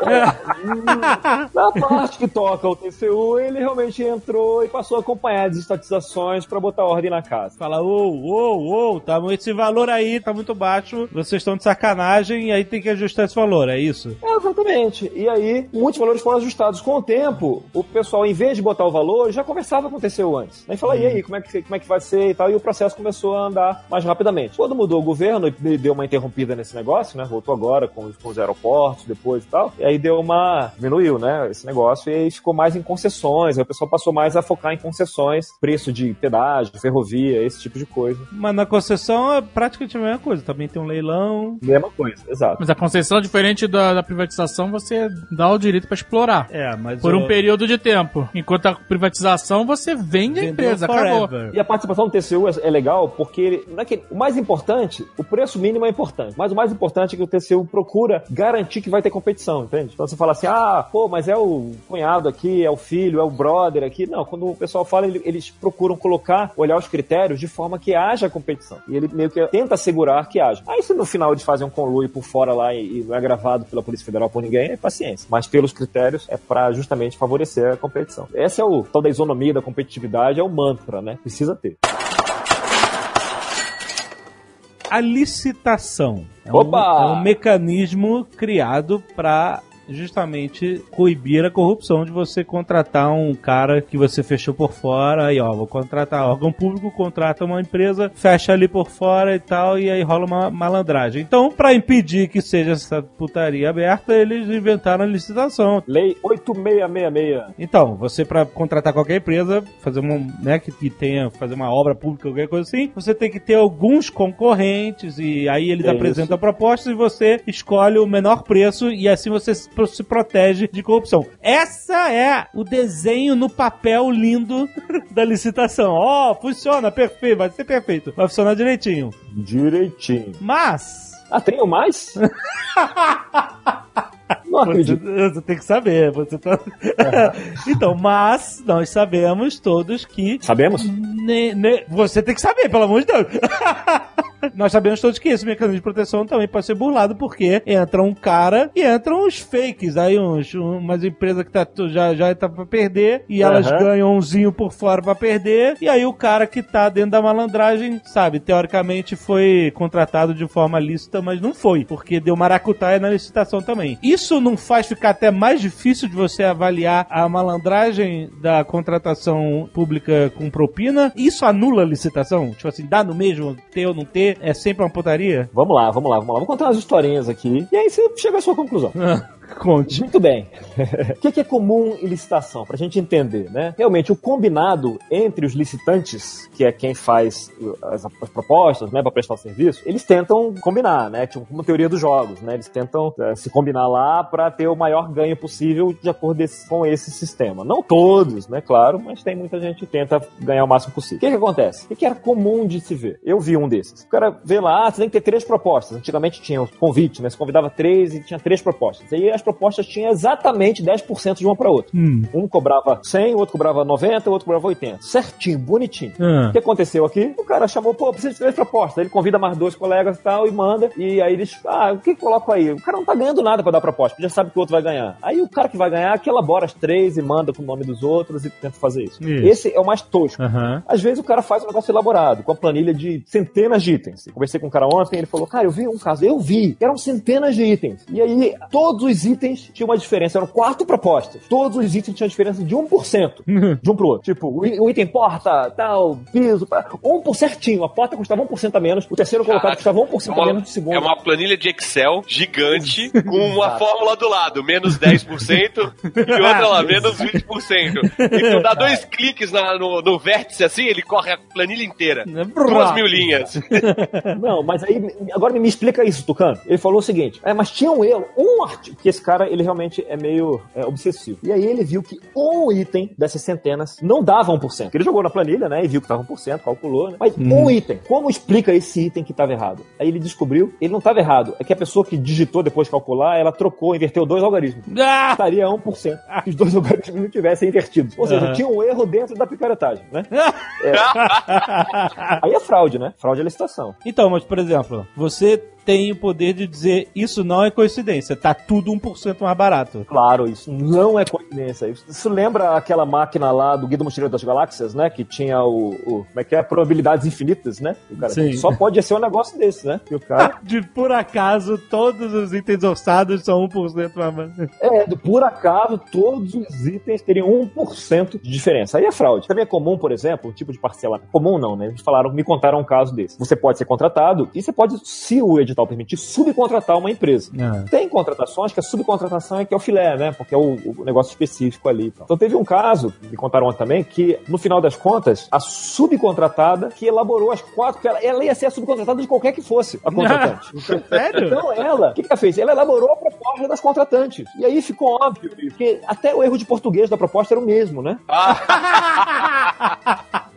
Eu tô pensando assim que nem meus alunos, tá ligado? Às vezes eu tô corrigindo um trabalho, um TCC, alguma parada, tal, quê, e de repente o cara vai escrevendo num padrão, que é o padrão da, da escrita dele. De repente tem uma frase que tu fala assim, pô, mas nem se o cara fosse pós-doutorando ele ia escrever desse jeito. Aham. E aí fica muito na cara que, que a parada foi forjada. né? Aí, é muito. E aí, não, pior, não termina aqui. Aí os caras foram lá e viram isso, e aí o subcontratado admitiu, falou, não, realmente, confesso, foi você que fez esse negócio. Eu falei, não, realmente, fui eu. Pô, mas aí o auditor ficou louco, né? Falou, pô, mas cara, por quê, né? Que você fez isso? Eu falei, não, porque é que eu tenho uma boa relação com as empresas, né? Eu quis, pô, ajudá-las, né? Oh, oh, oh. Foi uma boa ação, na verdade, Olha só, que fantástico. É? A resposta tinha que ser, por que você fez isso? A resposta tinha que ser, por que Brasil? por que Brasil, doutor? Você não volta a ter fé na humanidade depois de um negócio desse? Você não volta a ter fé, não, Não, ele queria ajudar, ele queria ajudar as empresas. rapaz. Ele queria ajudar, né? Queria ajudar. Então a licitação é isso. Mas só que tá melhorando. Falando que tá melhorando, eu tô melhorando. Hoje, a maior parte das compras são feitas por pregão eletrônico. Uhum. Não, obras continuam sendo por propostas, né? Mas as outras contratações, TI, compras, é, todo o resto é feito por pre- pregão eletrônico, no Comprasnet, que é um, um- um sistema é, administrado pelo Ministério do Planejamento. Então o pessoal faz lá, ninguém vê, o cara não se conversa. Então pode ter conluio? Pode, mas é bem mais difícil. Né? Pregão eletrônico, o pau quebra. Isso que eu ia perguntar. A tecnologia tá ajudando cada vez mais a cercar a corrupção? Cara, essa pergunta, tá torcendo pra você fazer essa pergunta. a tecnologia, ela tá ajudando, mas muito. Eu brinco que o Tribunal de Contas e os outros órgãos, mas o Tribunal tá ficando ninja, bicho. Tá ficando ninja em tratar informações. Mexer com Sim, isso. Antes, sim. como o tempo é curto e os auditores são limitados, são só 1.600 auditores para esse Brasil tanto, São todo, né? 1.600 auditores do Brasil inteiro, nossa. cara. 1.600 auditores, mais mil técnicos em torno disso no Brasil todo. É É, muito mu- é pouco, é pouco então demais. você tem que trabalhar melhor, né? Porque você fazer a mesma coisa sempre, sentar mais tijolo, não vai nunca resolver. Costumo dizer que a, a repetição leva à permanência, né? Não leva à perfeição.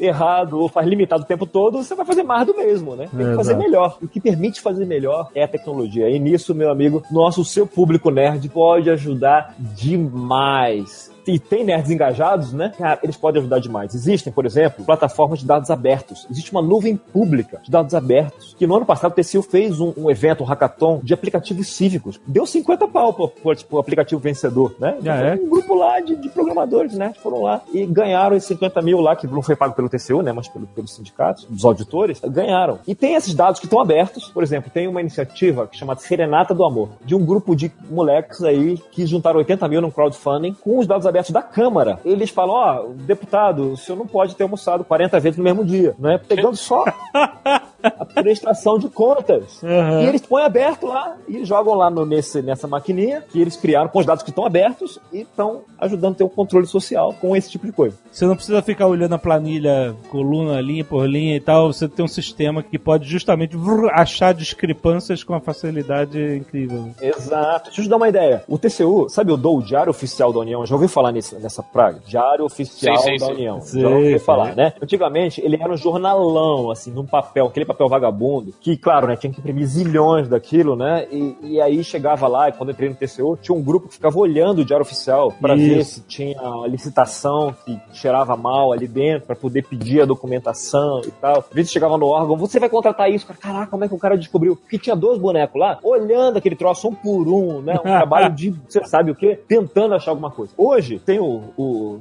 TCU criou um- uma maquineta e apelidou carinhosamente de Alice. Então a Alice, ela lê o DOU, porque o DOU agora é eletrônico, evidentemente. Uhum. E aí aponta possíveis encrencas e manda para as secretarias que fiscalizam isso. Então não faz mais nada. Tem uma maquininha que lê o diário oficial e distribui isso pra galera, ó. E a galera chega lá, o negócio piscando, ó, aqui já pede a informação e já pode fiscalizar. Pô, mas hoje, você sabe, boa parte do que a gente falou das escolas, né, que são transferidos via convênio. Existe um sistema que controla os convênios, chama-se SICONV. Então tudo que o tribunal, o tribunal não, que o governo federal transfere via convênio passa pelo SICONV. Não tudo, porque existe um governo anterior que hipoteticamente tirou o PAC do SICONV, né? Deu menos transferência pro SICONV, mas agora a, ideia é que volte pro SICONV. Mas todos os convênios fora do PAC eh, estão nesse SICONV e tomara que o PAC volte também pro SICONV. Deve voltar, a decisão acho que é essa. O que acontece hoje? O TCU já fez uma avaliação desses convênios. Com os dados do SICONV, ele já, com 80% de precisão, ele fala, esse convênio aqui tem encrenca. Então ele pega uma subbase dos convênios e fala, opa, pode ir que aqui tem 4 em 5, 80% de chance de ter encrenca. Quando que você poderia fazer isso antes? Nunca. Então o que que é? É informação. É funcionando, a, são os nerds que estão passando pro TCU, passando por aí e ajudando esse troço a ser mais fiscalizado. Antes, um, um- um gestor com uma obra de 5 milhões, que né, não é nada, né, não chegava, não é nada, né? Vamos dizer assim, não é nada pra, em relação às obras. Não chegava no radar do TCU nunca. Hoje já chega. Por quê? Formação, né? Você consegue cercar melhor. O pessoal tem que ficar mais esperto hoje. Então, tecnologia, Bi, sem tecnologia, a gente. Eu diria que não existia, né? Eu não consigo nem imaginar o meu trabalho sem tecnologia. No doping, toda vez que o exame antidoping evolui, o doping Certo. já tá mil anos na frente. Na Operação Mãos Limpas, na, na Itália, a galera falou que o cerco fechando em, em cima dos políticos fez com que eles desenvolvessem novas técnicas mais sofisticadas de corrupção. Certo? O, o quanto a corrupção também está evoluindo na parte tecnológica. Você falou que o TCU consegue chegar em locais, em, sei lá, em crimes, responsabilidade, que antigamente não conseguiam. Mas o que, que eles estão já conseguindo fazer com tecnologia para corrupção que também evoluiu com o tempo? Esse negócio da, da corrupção e da fraude, né? Fraude e corrupção andam juntas, pra gente entender como é que funciona esse troço, né? A fraude ela tem um triângulo, classicamente. Pra alguém fraudar, tem que ter três coisas presentes. Primeiro, a pressão, a necessidade que o cara sente de fraudar pra ganhar dinheiro, pagar alguma coisa, sei lá o que, uma ambição. Então tem que ter a pressão. Segundo, ele tem que racionalizar na cabeça dele, né? Então ele tem a pressão ou a necessidade, sei lá do que ele chama, aí ele racionaliza aquilo. Ele falou, não, eu posso, ou então assim, eu mereço, na verdade, eu tô aqui como, sei lá o que, como autoridade, esse salário aqui que o serviço público me paga é pouco, eu tô fazendo um bem muito maior, então na verdade tudo bem, porque eu mereço ser remunerado de uma outra forma. É, ninguém rouba achando que tá roubando. É, é só É uma. muito raro. Um ou Eu, outro eu sim, mereço. é, eu mereço. Exato. Eu só tenho direito. É tudo, ou então todo mundo faz, então eu tô no meio aqui, eu também tenho direito, Sim, por que, que eu vou sim, ser sim. diferente? O cara racionaliza isso, né? E É. o terceiro ponto é a oportunidade. Então ele sente a necessidade, a pressão, ele racionaliza, aí ele busca a oportunidade. Quando tá a pressão, a racionalização e a oportunidade, acontece a fraude. A tecnologia tenta diminuir as oportunidades. E o cara tenta achar novas oportunidades. Porque a pressão e a racionalização sempre vai haver. É. E aí a, a questão é de fechar, só colocando isso pra gente colocar no- nas caixinhas certas na cabeça, né? Na oportunidade, que é essa brincadeira de garrafa e rato que você bem perguntou. Então eu te dou um exemplo aqui, por exemplo, pregão eletrônico, tecnologia ajudando a ter mais, palavrinha, isonomia, né? Igualdade entre os licitantes, para diminuir a chance de conluio. O engraçadinho faz do outro lado, programa um robozinho, que quando o meu adversário dá um lance, eu programo o robozinho pra dar um lance imediatamente seguinte. Imediato. Então o cara faz lá, pum. Ele se esforça, coloca no dedo, pum. Imediatamente meu robozinho faz o lance seguinte. O controlador, né, o regulador, vai lá e fala: Não, peraí, tem que ter um espaço de meio segundo entre os lances, porque não pode dar, porque isso aqui é robô. Aí o cara programa o robô pra dar meio segundo, imediatamente meio segundo. Aí ele fala: Não, não, não. Você não pode dar, então, dois lances seguidos dessa forma. Aí o cara, ah, tá bom. Aí ele se adapta à regra e programa o robozinho dele pra seguir a regra. Pra sempre maximizar e tirar vantagem do sistema. Então fica sempre correndo atrás. É uma hora o povo. Na minha, a minha opinião quanto a isso é que é pra gente contratar o eBay e fazer os caras que entendem muito mais de leilão do que nós. Mas é, o que não sou eu, são eles, né, decidiram de outra forma. Por mim, pedi o código do eBay e usava o que, esses caras fazem. Esse é um exemplo. Em obra, terraplanagem foi uma porta fechada. Mas eles usam, vão, já estão achando outras formas que a gente não está enxergando. A questão é, vai ficando mais difícil, eles vão, vão elaborando mais. As ferramentas de informação vão apertando, eles vão procurando outros caminhos. Mas as oportunidades vão encolhendo, elas vão se tornando mais elaboradas. Por exemplo, antes, como a gente falava que o cara ia ver a escola, não tinha escola. Hoje não acontece mais isso, por quê? A gente tem já o controle. Então, a do satélite a gente vê se a construção tá lá, se a estrada tá progredindo conforme estava progredindo, conforme deveria. Por exemplo, desapropriação. Esse era um caso clássico. Vai passar uma estrada, aí tem que desapropriar um monte de terra, né, em volta da estrada para poder passar a estrada. Aí o TCU ficou assim, pô, mas quem vê a desapropriação? Isso é uma zorra. Como é que esse negócio é marcado, não é? O cara vai desapropriar na terra do amigo lá, vai pagar mais do que devia. Então, deixa eu ver se ele tá, tá desapropriando só o que Pra ele deve. menos, né? Hipoteticamente vai passar a estrada na frente da fazenda do tio, construir um aeroporto ali, bem perto, não é isso? É, o- é É. outra polêmica que eu não vou me envolver. E, é, não, hipoteticamente, hipoteticamente. Hipoteticamente, hipoteticamente. Pode ser, talvez, no, em Minas Gerais, assim. Hipoteticamente. Eu acho que fico mais confortável com o Cabo Verde. Ele vai passar lá e vai testar aqui. Ele vai plotar, imagina que tá lá, né, georreferenciando a área que tem que ser desapropriada. E ele pega, então, a base de desapropriações ah, da organização, e então vai plotar o que que foi desapropriado, lá com o GPS, tudinho bonitinho, e plota aquilo no gráfico. Eis que ele percebe o quê? Foi desapropriada mais? Até foi. Mas, na verdade, o nego tá desapropriando a mesma terra três vezes, quatro vezes. Caraca. Na hora que plotou, o cara viu que tinha uma sobreposição tremenda da desapropriação. Acabava que isso era uma fraude, né? Um ganho comum. Só era desapropriado por um terreno muito maior, mas não pelo, não necessariamente pela distância da estrada, mas porque duas pessoas estavam recebendo pelo, pela mesma área, né? Sendo desapropriado. Então só com tecnologia é possível ver isso. Então o cara vai ter que, vai ter que mudar. Então estamos andando, assim. É, ele vai ter que botar, em vez de botar a casa do Tucano, ele vai botar a casa do Tucano, a casa do Beija-Flor, a casa do... Que você aparece? A casa do Tucano quatro vezes, aí beleza, aí o sistema acha... Você tá falando tucano algum político do PSDB, né? Não, não minha, que eu não tenho nem casa, eu sou humildão, caralho. Não, Tucano, é hipoteticamente. É, Ah, bem. beleza. Nesse sentido, é, é o gato e rato, é o gato e rato. Mas o que, que o gato faz? Continua andando, né? Vai fazer o quê? Vai parar? Não, vamos, vamos andando. E o rato vai andando, é o trabalho de cada um, é a função de cada um. Eu acho que essa história aí que falam, ah, não vai dar nada a Lava Jato porque na Itália não deu, porque desenvolveram ainda mais. A gente faz o quê? A gente para e fala, foda-se, continua passando a mão na minha bunda. É. É, não vamos nem tentar botar na cadeia quem roubou. É isso? Cara, É, eu vou te dar um é. exemplo, eu vou te dar um exemplo, Tucano. Uns sete anos atrás, o TCU fez uma, uma fiscalização no sistema de óbitos. E ele descobriu aí centenas de milhares de mortos recebendo. Centenas de milhares. Centenas de milhares em 2009. Recebendo benefício de de pensão. mortos recebendo benefício de pensão e aposentadoria. Então, você que produziram Como Sobreviver a um Apocalipse Zumbi, Temos tantos zumbis. eles estão entre nós.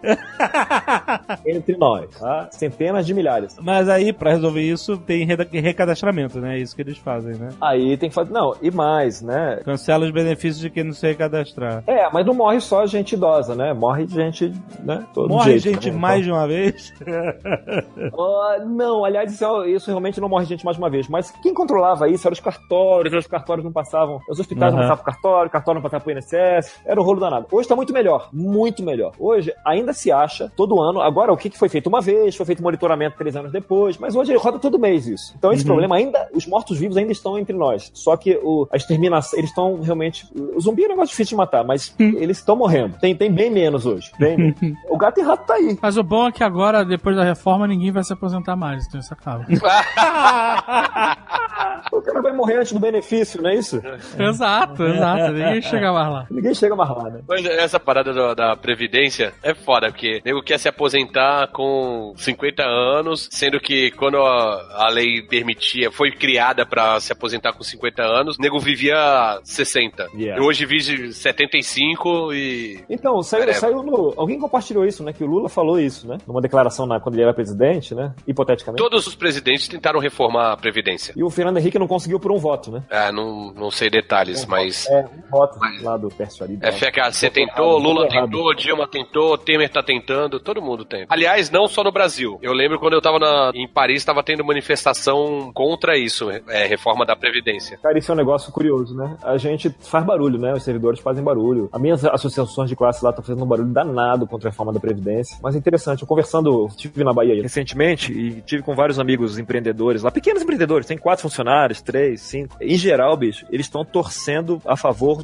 das reformas, todas as reformas. Não sei se é a minoria silenciosa, né? Porque não houve esses caras, né? O pessoal que tá na luta, né? Da reforma trabalhista, eles estão torcendo pra esse troço passar. E ninguém é grande, não, bicho. Cara tem quatro, cinco, uma luta danada. Mas tô tergiversando aqui, né? Sair do, do, do foco aqui. Como que se mede a eficácia do TCU? Porque eu quero englobar essa, essa pergunta no seguinte: como qualquer tribunal deve ter pilhas e pilhas de coisas pra fazer e essas pilhas só crescem e as coisas vão ficando antigas. A galera usa Trello.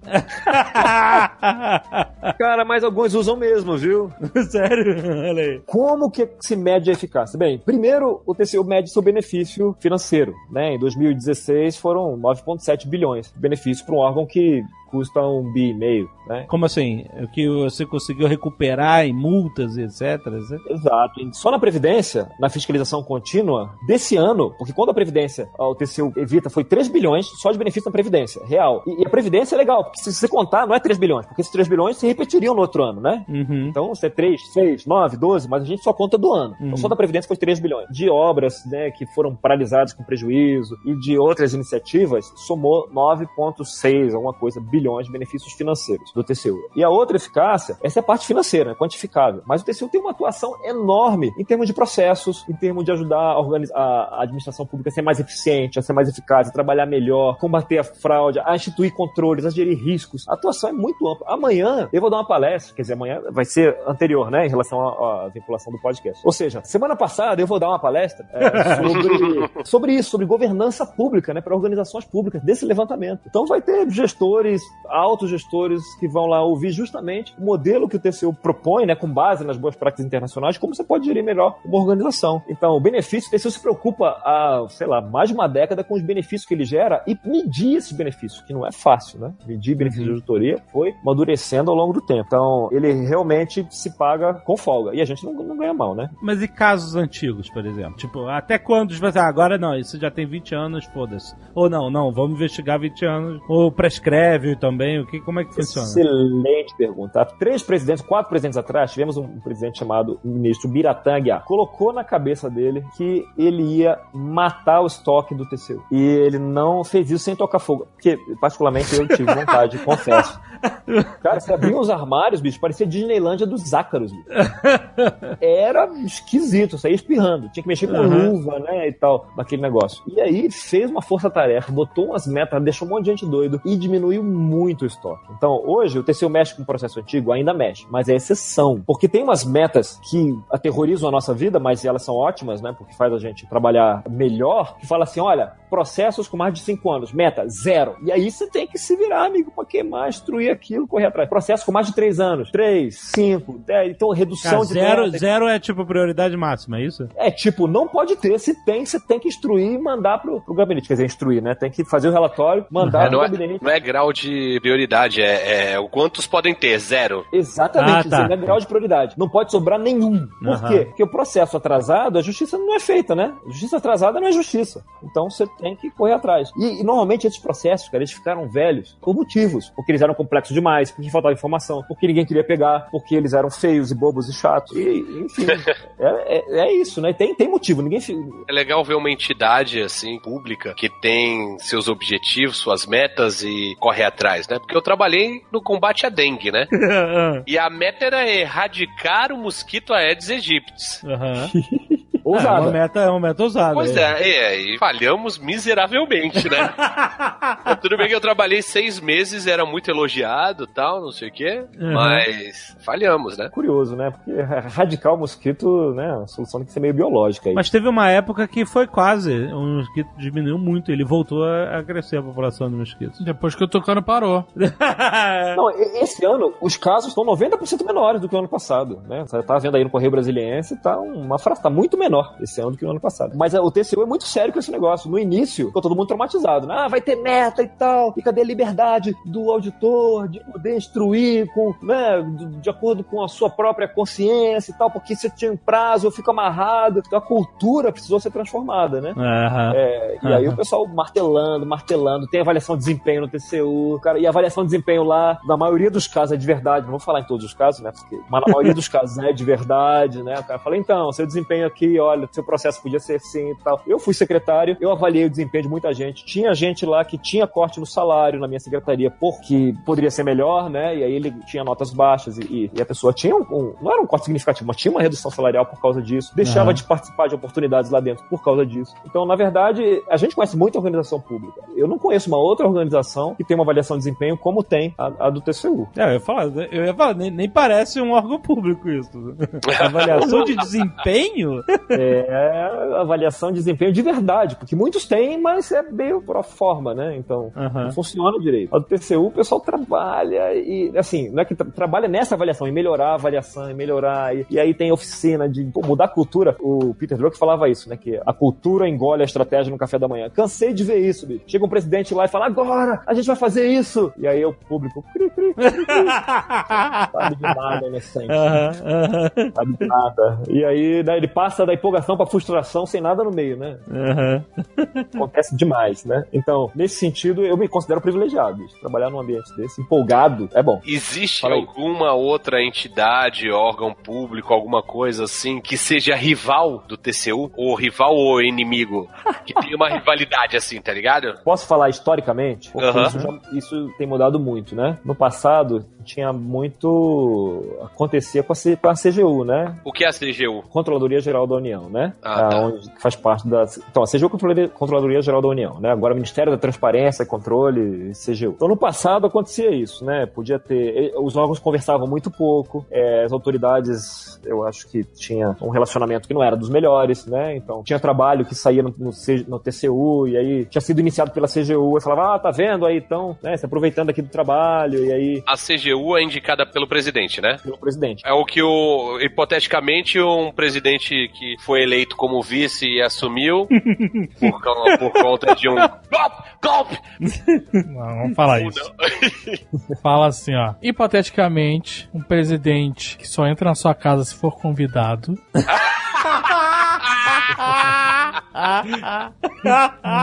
e que chegou no poder usando artes marciais.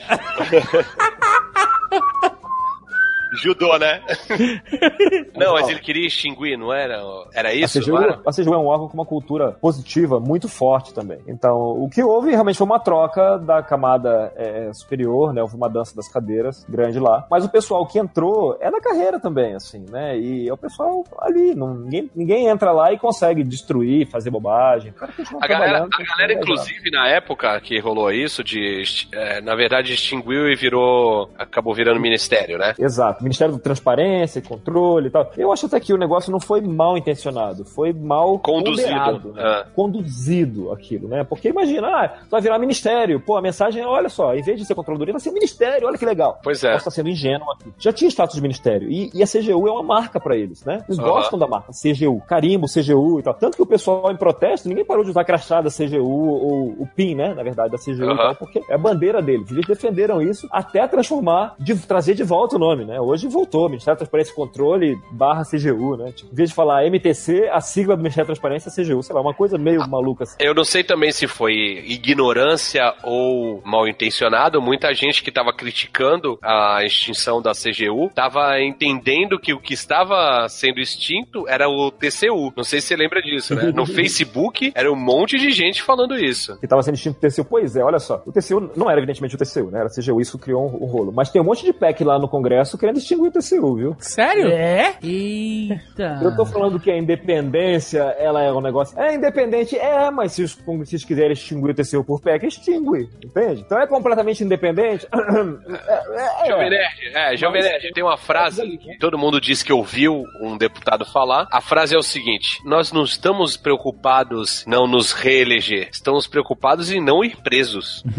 É. Então foda-se, se tiver que extinguir qualquer coisa que tiver pra não ser preso, extingue-se. É, no caso atual, o TCU ainda bem que não faz parte do, do processo penal aqui, né? Então, Não, eu, não, eu digo assim, e, e a gente tem que saber disso porque o que faz eles deixarem de extinguir alguma coisa ou outra, ou aprovarem leis que amenizam caixa 2 ou propina qualquer coisa que seja, Aham. é a movimentação popular, né? é, mas você sabe que se eles iniciarem retroativamente o Caixa 2, não alivia tanto, alivia um pouco, mas não tanto assim, porque a quantidade de crimes, de lavagem de dinheiro, associação criminosa e tal, que, tipo, vai cair um de cinco, de seis, que vão comprometê-lo do mesmo jeito. Aham. Eu, claro que eu não tô defendendo isso, né? Evidentemente. De qualquer forma, a gente não pode ficar sentado e esperando que Não, não decidam. A gente tem que meter as caras, todo mundo. Exato, não pode, não pode mesmo. É a questão, né, da pressão, como é que falamos aqui? Pressão com a a racionalização mais a oportunidade, né? Se tem a oportunidade, amigo, faça mesmo.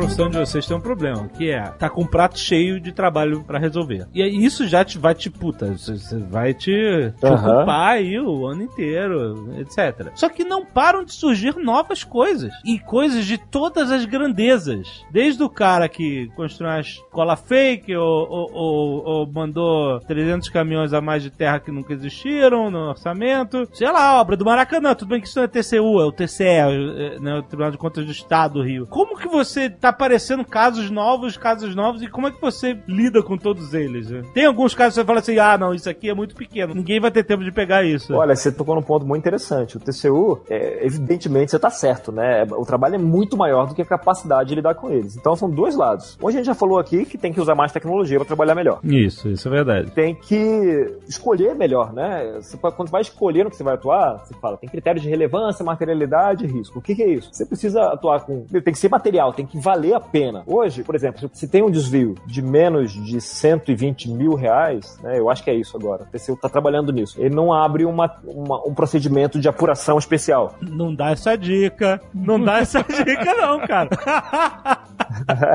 De grão em grão? É, pois é. Não dá essa dica. Mas não é que não vai ser controlado, né? É que Aham. o custo do controle é maior do que o benefício. Exato, Caraca. exato. Não, com certeza, faz sentido. Então existe o processo, existe o dever do, do cara, né? Mas o, o esforço do TCU para apurar isso vai ser diferente. Então você precisa fazer cortes aí. Em obras, eu falei que em obra de 5 milhões o TCU não ia nunca, né? Agora, em algumas, ele consegue, por, por informações, chegar mais perto. Mas tem que fazer esse corte sim, senão como é que você trabalha? Não acaba nunca. Yeah. O trabalho é muito maior do que nós. E o nosso trabalho não tem só esse, esse problema, não. O trabalho vou te do falar. tem muito mais problemas do que esse aí. Eu vou te falar que eu já tô mega fã do TCU e eu acho que tem que pelo menos dobrar, tem que ser 3.200 auditores e pau no cu de todo mundo. Inclusive, podia mudar o nome pra PCU. Por quê? Pau no cu. De todo mundo. Eu vou tirar o fone aqui, meus ouvidos são assim. Muito bom. O trabalho, o- rapaz, o trabalho do auditor, ele é uma diversão, viu, bicho? É uma diversão. Você imagina o que é você receber pra criticar o trabalho dos outros? Eu acredito que ele ia falar assim, porra, é glorificante tu chegar e pegar dinheiro público sendo mal, pegar de volta tal, não sei o que. Não, é criticar o, o trabalho dos outros. Isso realmente é uma satisfação, cara. Muito maior. Você é pago pra isso. Você criticar mal, você não tá merecendo o seu trabalho. Você, você imagina o que é isso? Criticou Aí você pouco. acostumar, você tem que acostumar com isso, né? O melhor de tudo é criticar com propriedade. É, exatamente. Não é uma crítica no Facebook, que nem eu faço aqui com a prefeitura. É com propriedade. É com, exatamente. Com Excel. É, Ser- com Excel. Exatamente. Com excellence. Para ser um bom editor, você já viu? Cara, assim, pra você ser um bom editor, você tem, tem que perder a fé. Não. O cara- Ah, Primeiro requisito eu já tenho, hein? Aí você vai garir um bom editor. Você fala, falo assim, será? Deixa eu ver mesmo. Tipo, teve um cara lá fiscalizando um, um bueiro, que o bueiro não é o, a, a tampa, né? Aquilo lá é, uma- um acesso, né? É um, um canal de acesso. O bueiro é aquele negócio que leva uma água pluvial, né? Embaixo da terra. Aquilo que é o bueiro, né? Aí o cara foi fiscalizar um bueiro, viu lá a tampa, bonitinho, cara, o tijolinho em volta, tampinha e tal. Falou, não, beleza, mas eu quero entrar aí pra ver que é um acesso. Nó, caraca, que amor ao trabalho, que amor. Teu lá, olhou em volta, sabe o que tinha em volta? Nada. Tinha só um negócio lá no bueiro. Não tinha bueiro. Era só um buraco no meio, a tampa. ai, ai, Brasil. Não tinha nada, Ai, cara. ai, Brasil. Era uma toca, era uma toca. Era uma toca, não era um bueiro, era uma toca. Aí o cara tirou, ou seja, o cara tem que ter perdido a fé na humanidade. Para ser um bom auditor, ele tem que ter aquela amargura, assim, dentro dele, que o Não, então, move. e- e- Não acredito que esta merda é um bueiro. Eu vou descer. eu vou editar aqui o que eu falei, então. Eu, eu, tipo, eu acho que o ser humano, eu sou meio Thomas Robles, tá ligado? Leviatã. O, o- o ser humano já nasce ruim. Por natureza ele é ruim. O contrato social faz com que ele fique na linha. É. Eu, eu- eu acredito nisso, mas minhas relações interpessoais, assim, eu sou trouxa. Hum, hum. Eu acredito nas pessoas, sacou? Aham. E Eu- eu- não servia pra ser auditor, não. Não, mas O Azagal serviria. O Azagal serviria. Não, o Azaghal tem pronto. cara de editor, né, bicho? Imagina esse É, cara lá. Ele, ele, ele não gosta, ele é diferente, ele não gosta das pessoas. Exato. Qualquer pessoa, qualquer pessoa ele não gosta. Eu só precisaria de um assistente pra mandar descer no bueiro. mas- O Aza- o Azaghal realmente não, não conseguiria entrar no bueiro, né? Então tem outras limitações. Mas não assistente. Eu ia jogar lanterna, ele ia bater na. É por essa amargura que você não vê. Você já viu criança falando? O que você quer ser quando eu crescer? Eu quero ser auditor. Já viu isso? Não existe. É, não Não tem. existe isso, porque a criança tem aquela pureza. Tem aquela pureza, Tem a assim. aquela pureza. Nunca vai falar, eu quero ser bombeiro, né? Eu quero ser policial, eu quero ser whatever. Nunca vai falar, eu quero ser auditor, porque não desenvolveu a, a, aquela amargura que move, aquele combustível que move o bom auditor, né? Aham, Leva adiante, que te move aquela motivação intrínseca. aham. Então você vê, só filho de auditor, né? Que você, pô, o cara ganha bem e tal, não sei o que, aí quando eu crescer, eu quero ser. Mas originalmente não vai, falta. Tem que ter aquele olho, assim, aquele sangue no olho, assim, pra correr atrás. Você falou no começo do programa que podia perguntar qualquer coisa e. Qual o salário mesmo do, do auditor? Ih, rapaz. Ó, o É pô, funcionário aí. público. Vamos lá. Olha, olha só, é o seguinte, eu vou te Isso, dar a olha, eu vou chance falar, de eu vou você falar. chegar e falar. Na é humildade, público. porque senão eu vou É entrar aqui no, no portal da transparência E vai achar. Vai Vai achar, vai achar. vai achar. achar. tem nominalmente, né? Tem, no TCU, no site do TCU tem nominalmente. Funcionário Pessoal, público. Nominalmente, não é? Não é quanto faz- ganha em média, é quanto ganha esse auditor. Esse fulano, Esse exatamente. auditor aqui, o que quer ser Daniel, peraí, O que que é? Daniel. E tá lá, e tá lá. Só que o pessoal é, ninja, né? Faz de um jeito lá que você acha, mas você tem que procurar direito. Né? Você, você acha. Então, o auditor no edital, hoje, em fim de carreira, ele ganha bruto uns 22, 23. Acho justo. Por aí. É, pro benefício que ele é capaz de trazer pro país. Pensa no que seguinte, varia- o auditor custa 22 mil e ele recupera bilhões. Um deputado custa 26 mil e ele rouba milhões. Então é melhor, é melhor a gente investir nessa porra de TCU, caralho. Porra. Mas isso você falou que é fim de carreira? Hoje tá mais até, porque teve esses últimos planos, tá uns 25, bicho. Varia de 18, 17 a 25, por aí a carreira. Fim de carreira, quando ele já tá alcoólatra, já tá. Fim de carreira. Já tá cheirando cola, tá naquele fim de carreira foda. porra. É. Cachimbinho de Yakut. aquele negócio. Com aquele, aquele botão desabotoado, né? Aqueles dois primeiros É, o desabotoados. colarinho já vem cardido, segunda-feira o colarinho cardido. Já virou marido da Nenê, dona Nenê. Eu posso estar errando aí por um ou dois mil aí, mas é por aí. Ah, isso é troco, isso a gente pega pra vocês.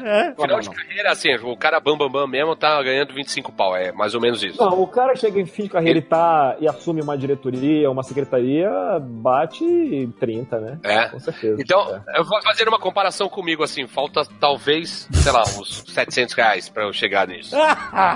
É isso aí, rapaz. Na humildade, na humildade. O Tucano ele tava no fim de carreira, mas ele resolveu rejuvenescer do nada?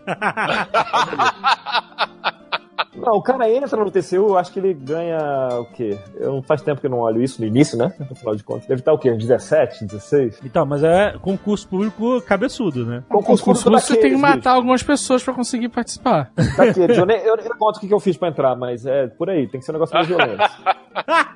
Entendi. É um concurso disputadíssimo. né? É um Disputadíssimo. e- concurso meio louco. No, no meu concurso teve 23 matérias, cara, caindo na prova. Caiu até direito ambiental público. Foi uma coisa divertidíssima. Tá entre os top concursos? Assim, de Eu acho que além do- o caralho, de... Tá, tá. Eu acho que fora do TCU, que tem área de direito, né? Fora da área de direito, que aceita qualquer carreira, eu diria que o TCU, Câmara e Senado são os, os tops. E a Receita Federal, né? Receita Federal, sem dúvida. Tirando de direito é pra promotor, juiz... É, que eu sou motor, juiz e defensor, essas dele- coisas. Delegado. A sua formação é engenheiro, não é isso? Você é engenheiro, Eu né? sou é, ciência da computação. É, se você tá estudando design, desiste mesmo. desiste, cara.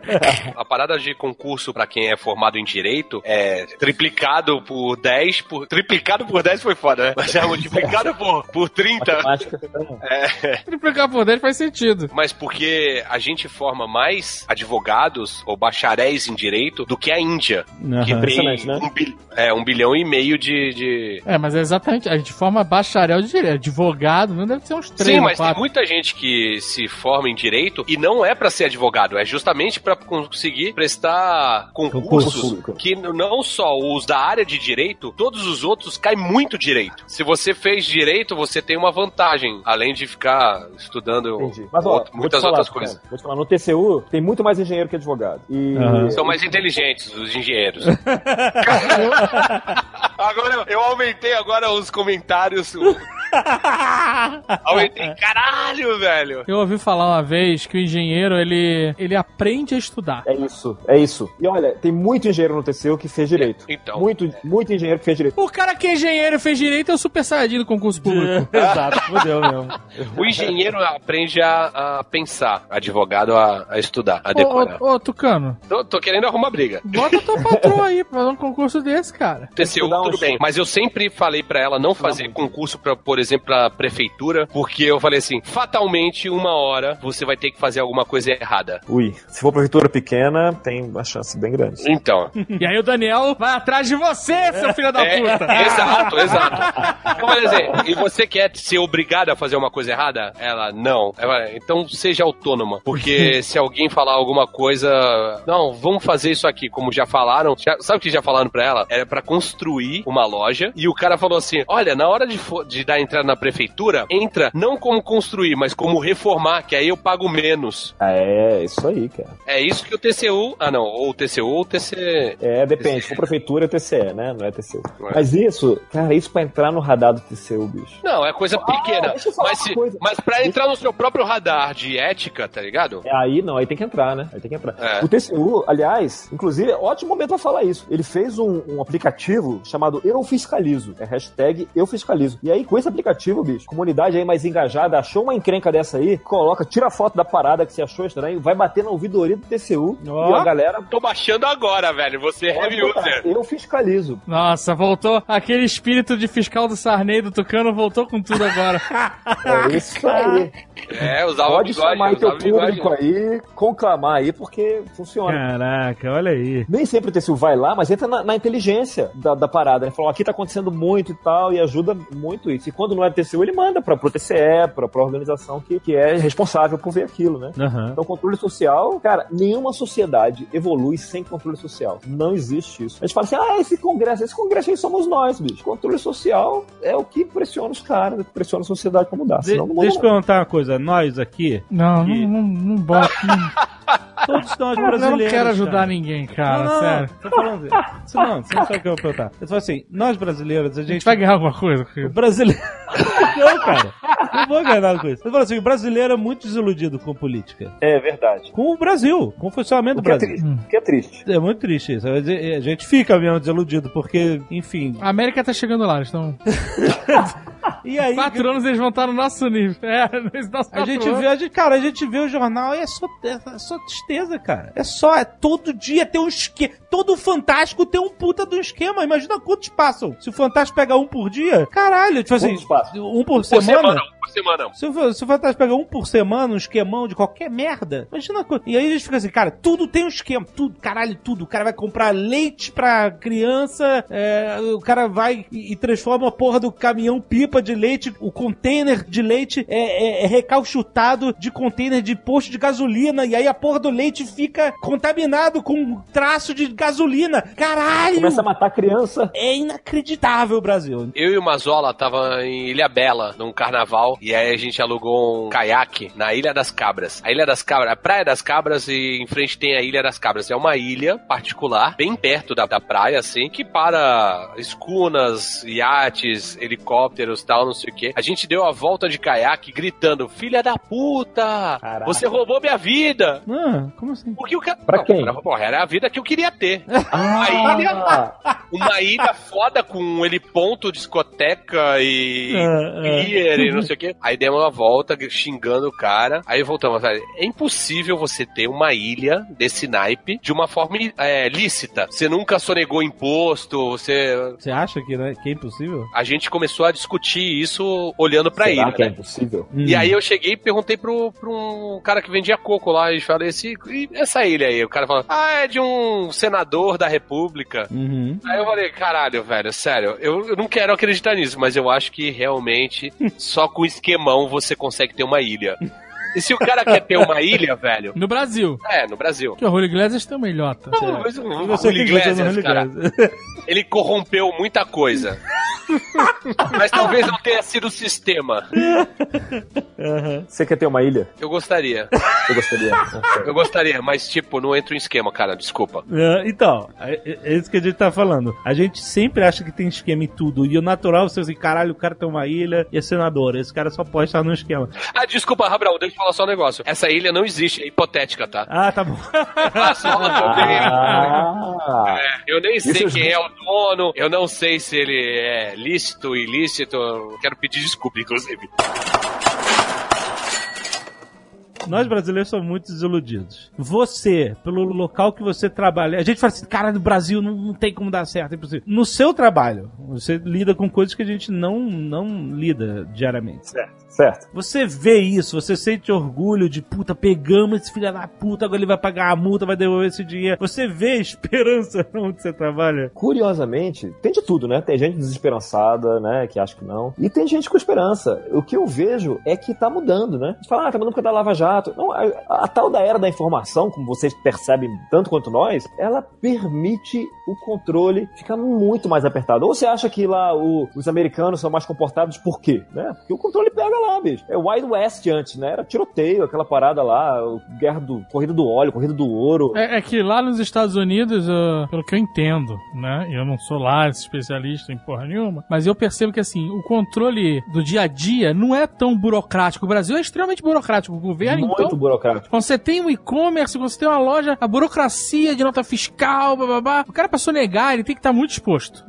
Nos Estados Unidos, eu conheço gente que tem empresa lá, e ele fala que é muito mais simples a, a nota fiscal, esse tipo de controle. Mas a questão é, amigo, se o cara pegar o teu erro, é macacão era. laranja. Na hora! laranja. Não tem essa, cara. É isso aí. Não tem essa mesmo. E você vai conversar com o supino, e supino não é o negócio, é o, a pica do negão. A pica do negão que chama supino.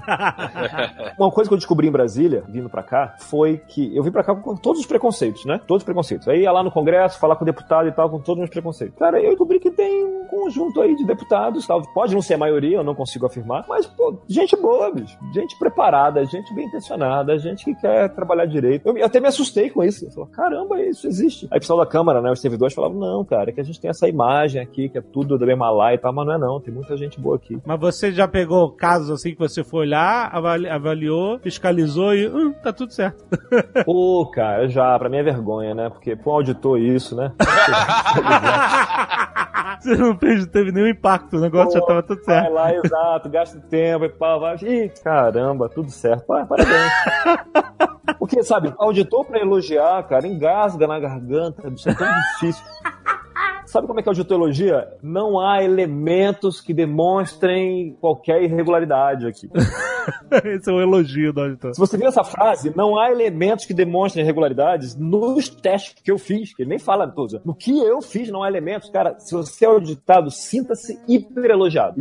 Isso é o elogio máximo. Mas já aconteceu de vocês verem um caso que vocês sabiam que tinha falcatrua, mas vocês não conseguiam comprovar? Cara, isso acontece também. Você vai, mas você não tem uma denúncia, você não tem um inside information, você não tem uma inteligência por trás. Você tá lá, mas a organi- toda organização ali é um mundo, né? Aí você, pô, cutuca aqui, cutuca ali. Às vezes você acha um fio condutor, vai puxando, cara, tem um milhão atrás. Por exemplo, você vai fiscalizar alguns ambientes tão contaminados, no Nordeste era comum ter isso, né? É porque o ambiente de controle é um pouco mais solto, ou era, né? E aí você vai ver, por exemplo, tem um amigo que ficou deprimido, né? Ele foi fiscalizar lá no. Ele tava lá em Alagoas. Ele foi fiscalizar um programa lá de merenda escolar. Aí viu lá que o que tinha que estar na merenda escolar não tava. E o que tava, tava num preço ridículo.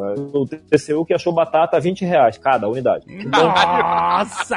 você vê, né? Caralho. É caro. Peraí, qual era o tipo de batata? Porque tem umas batatas que realmente são. né? Não, tem umas que são, mas não essa. E aí. Batata ele... rústica com alecrim e... Páprica, Não, né? ela já é plantada com a páprica e o alecrim na semente. em vasos individuais. Já nasce frita. Já, já, ela é plantada no óleo. Tá no óleo, é fantástico. É hidropônica, não. É oleopônica. Olha o pônei. É plantada no azeite, não é no óleo, é no azeite. Tu não pega, tu não pega Ela nem é plantada no azeite, ela é plantada na azeitona, que vai se transformar em azeite Exato. e vai fritar nesse processo. colheita noturna. Caraca. Com lobisomem, só noite e lua cheia. No terroir francês, né? Do- do Legal, Bordeaux. legal, legal que uma escola pública, né, ofereça esse tipo de, de iguaria. Harmonizado, claro que você tem que ser harmonizado, né? Com bebidas certas, né? O cara foi lá e viu que tava uma zorra, né? A programa de merenda. E aí ele falou: não, isso aqui tá uma zorra, tem que parar tudo e fazer de novo o negócio aqui, e débito e tal, multa. E aí o prefeito falou: ah, é, tá bom. Então suspendeu o programa. Quando suspende, o que acontece com a merenda? Acabou a merenda. E aí acabou por quê? Não, porque o TCU veio aqui e mandou parar. A culpa é do TCU. Aí o cara chega aqui, né? Ele pediu, esse, esse amigo pediu transferência, né? Lá pra minha área de TI, né? Ele, ele era um analista de sistemas, mas estava analista de sistemas, mas estava lá fiscalizando o convênio. Falou, não, cara, eu deu pra mim. Não, não, não aguento isso, não. Porque a gente faz o negócio, vê é uma picaretagem danada e tal, e depois, por causa do meu trabalho, é, essas crianças ficam com fome. Sinistro. Rola essas crises, né? Caraca, será que existe o Nicholas Marshall do TCU? Caraca, ia ser irado com aqueles mullets. Didi, ele é um auditor, mas. À noite ele é a justiça. Caraca. A justiça é cega, mas audita no escuro. Ah, é isso, moleque. Você pode colocar isso, é o novo moto. Enquanto você dorme, você é auditado. Eu vou te auditar, filha da puta. Imagina. Batendo com planilha na cara dos caras. planilha. Paga a multa, filha da puta! Paga a multa! Toma essa planilhada na cabeça.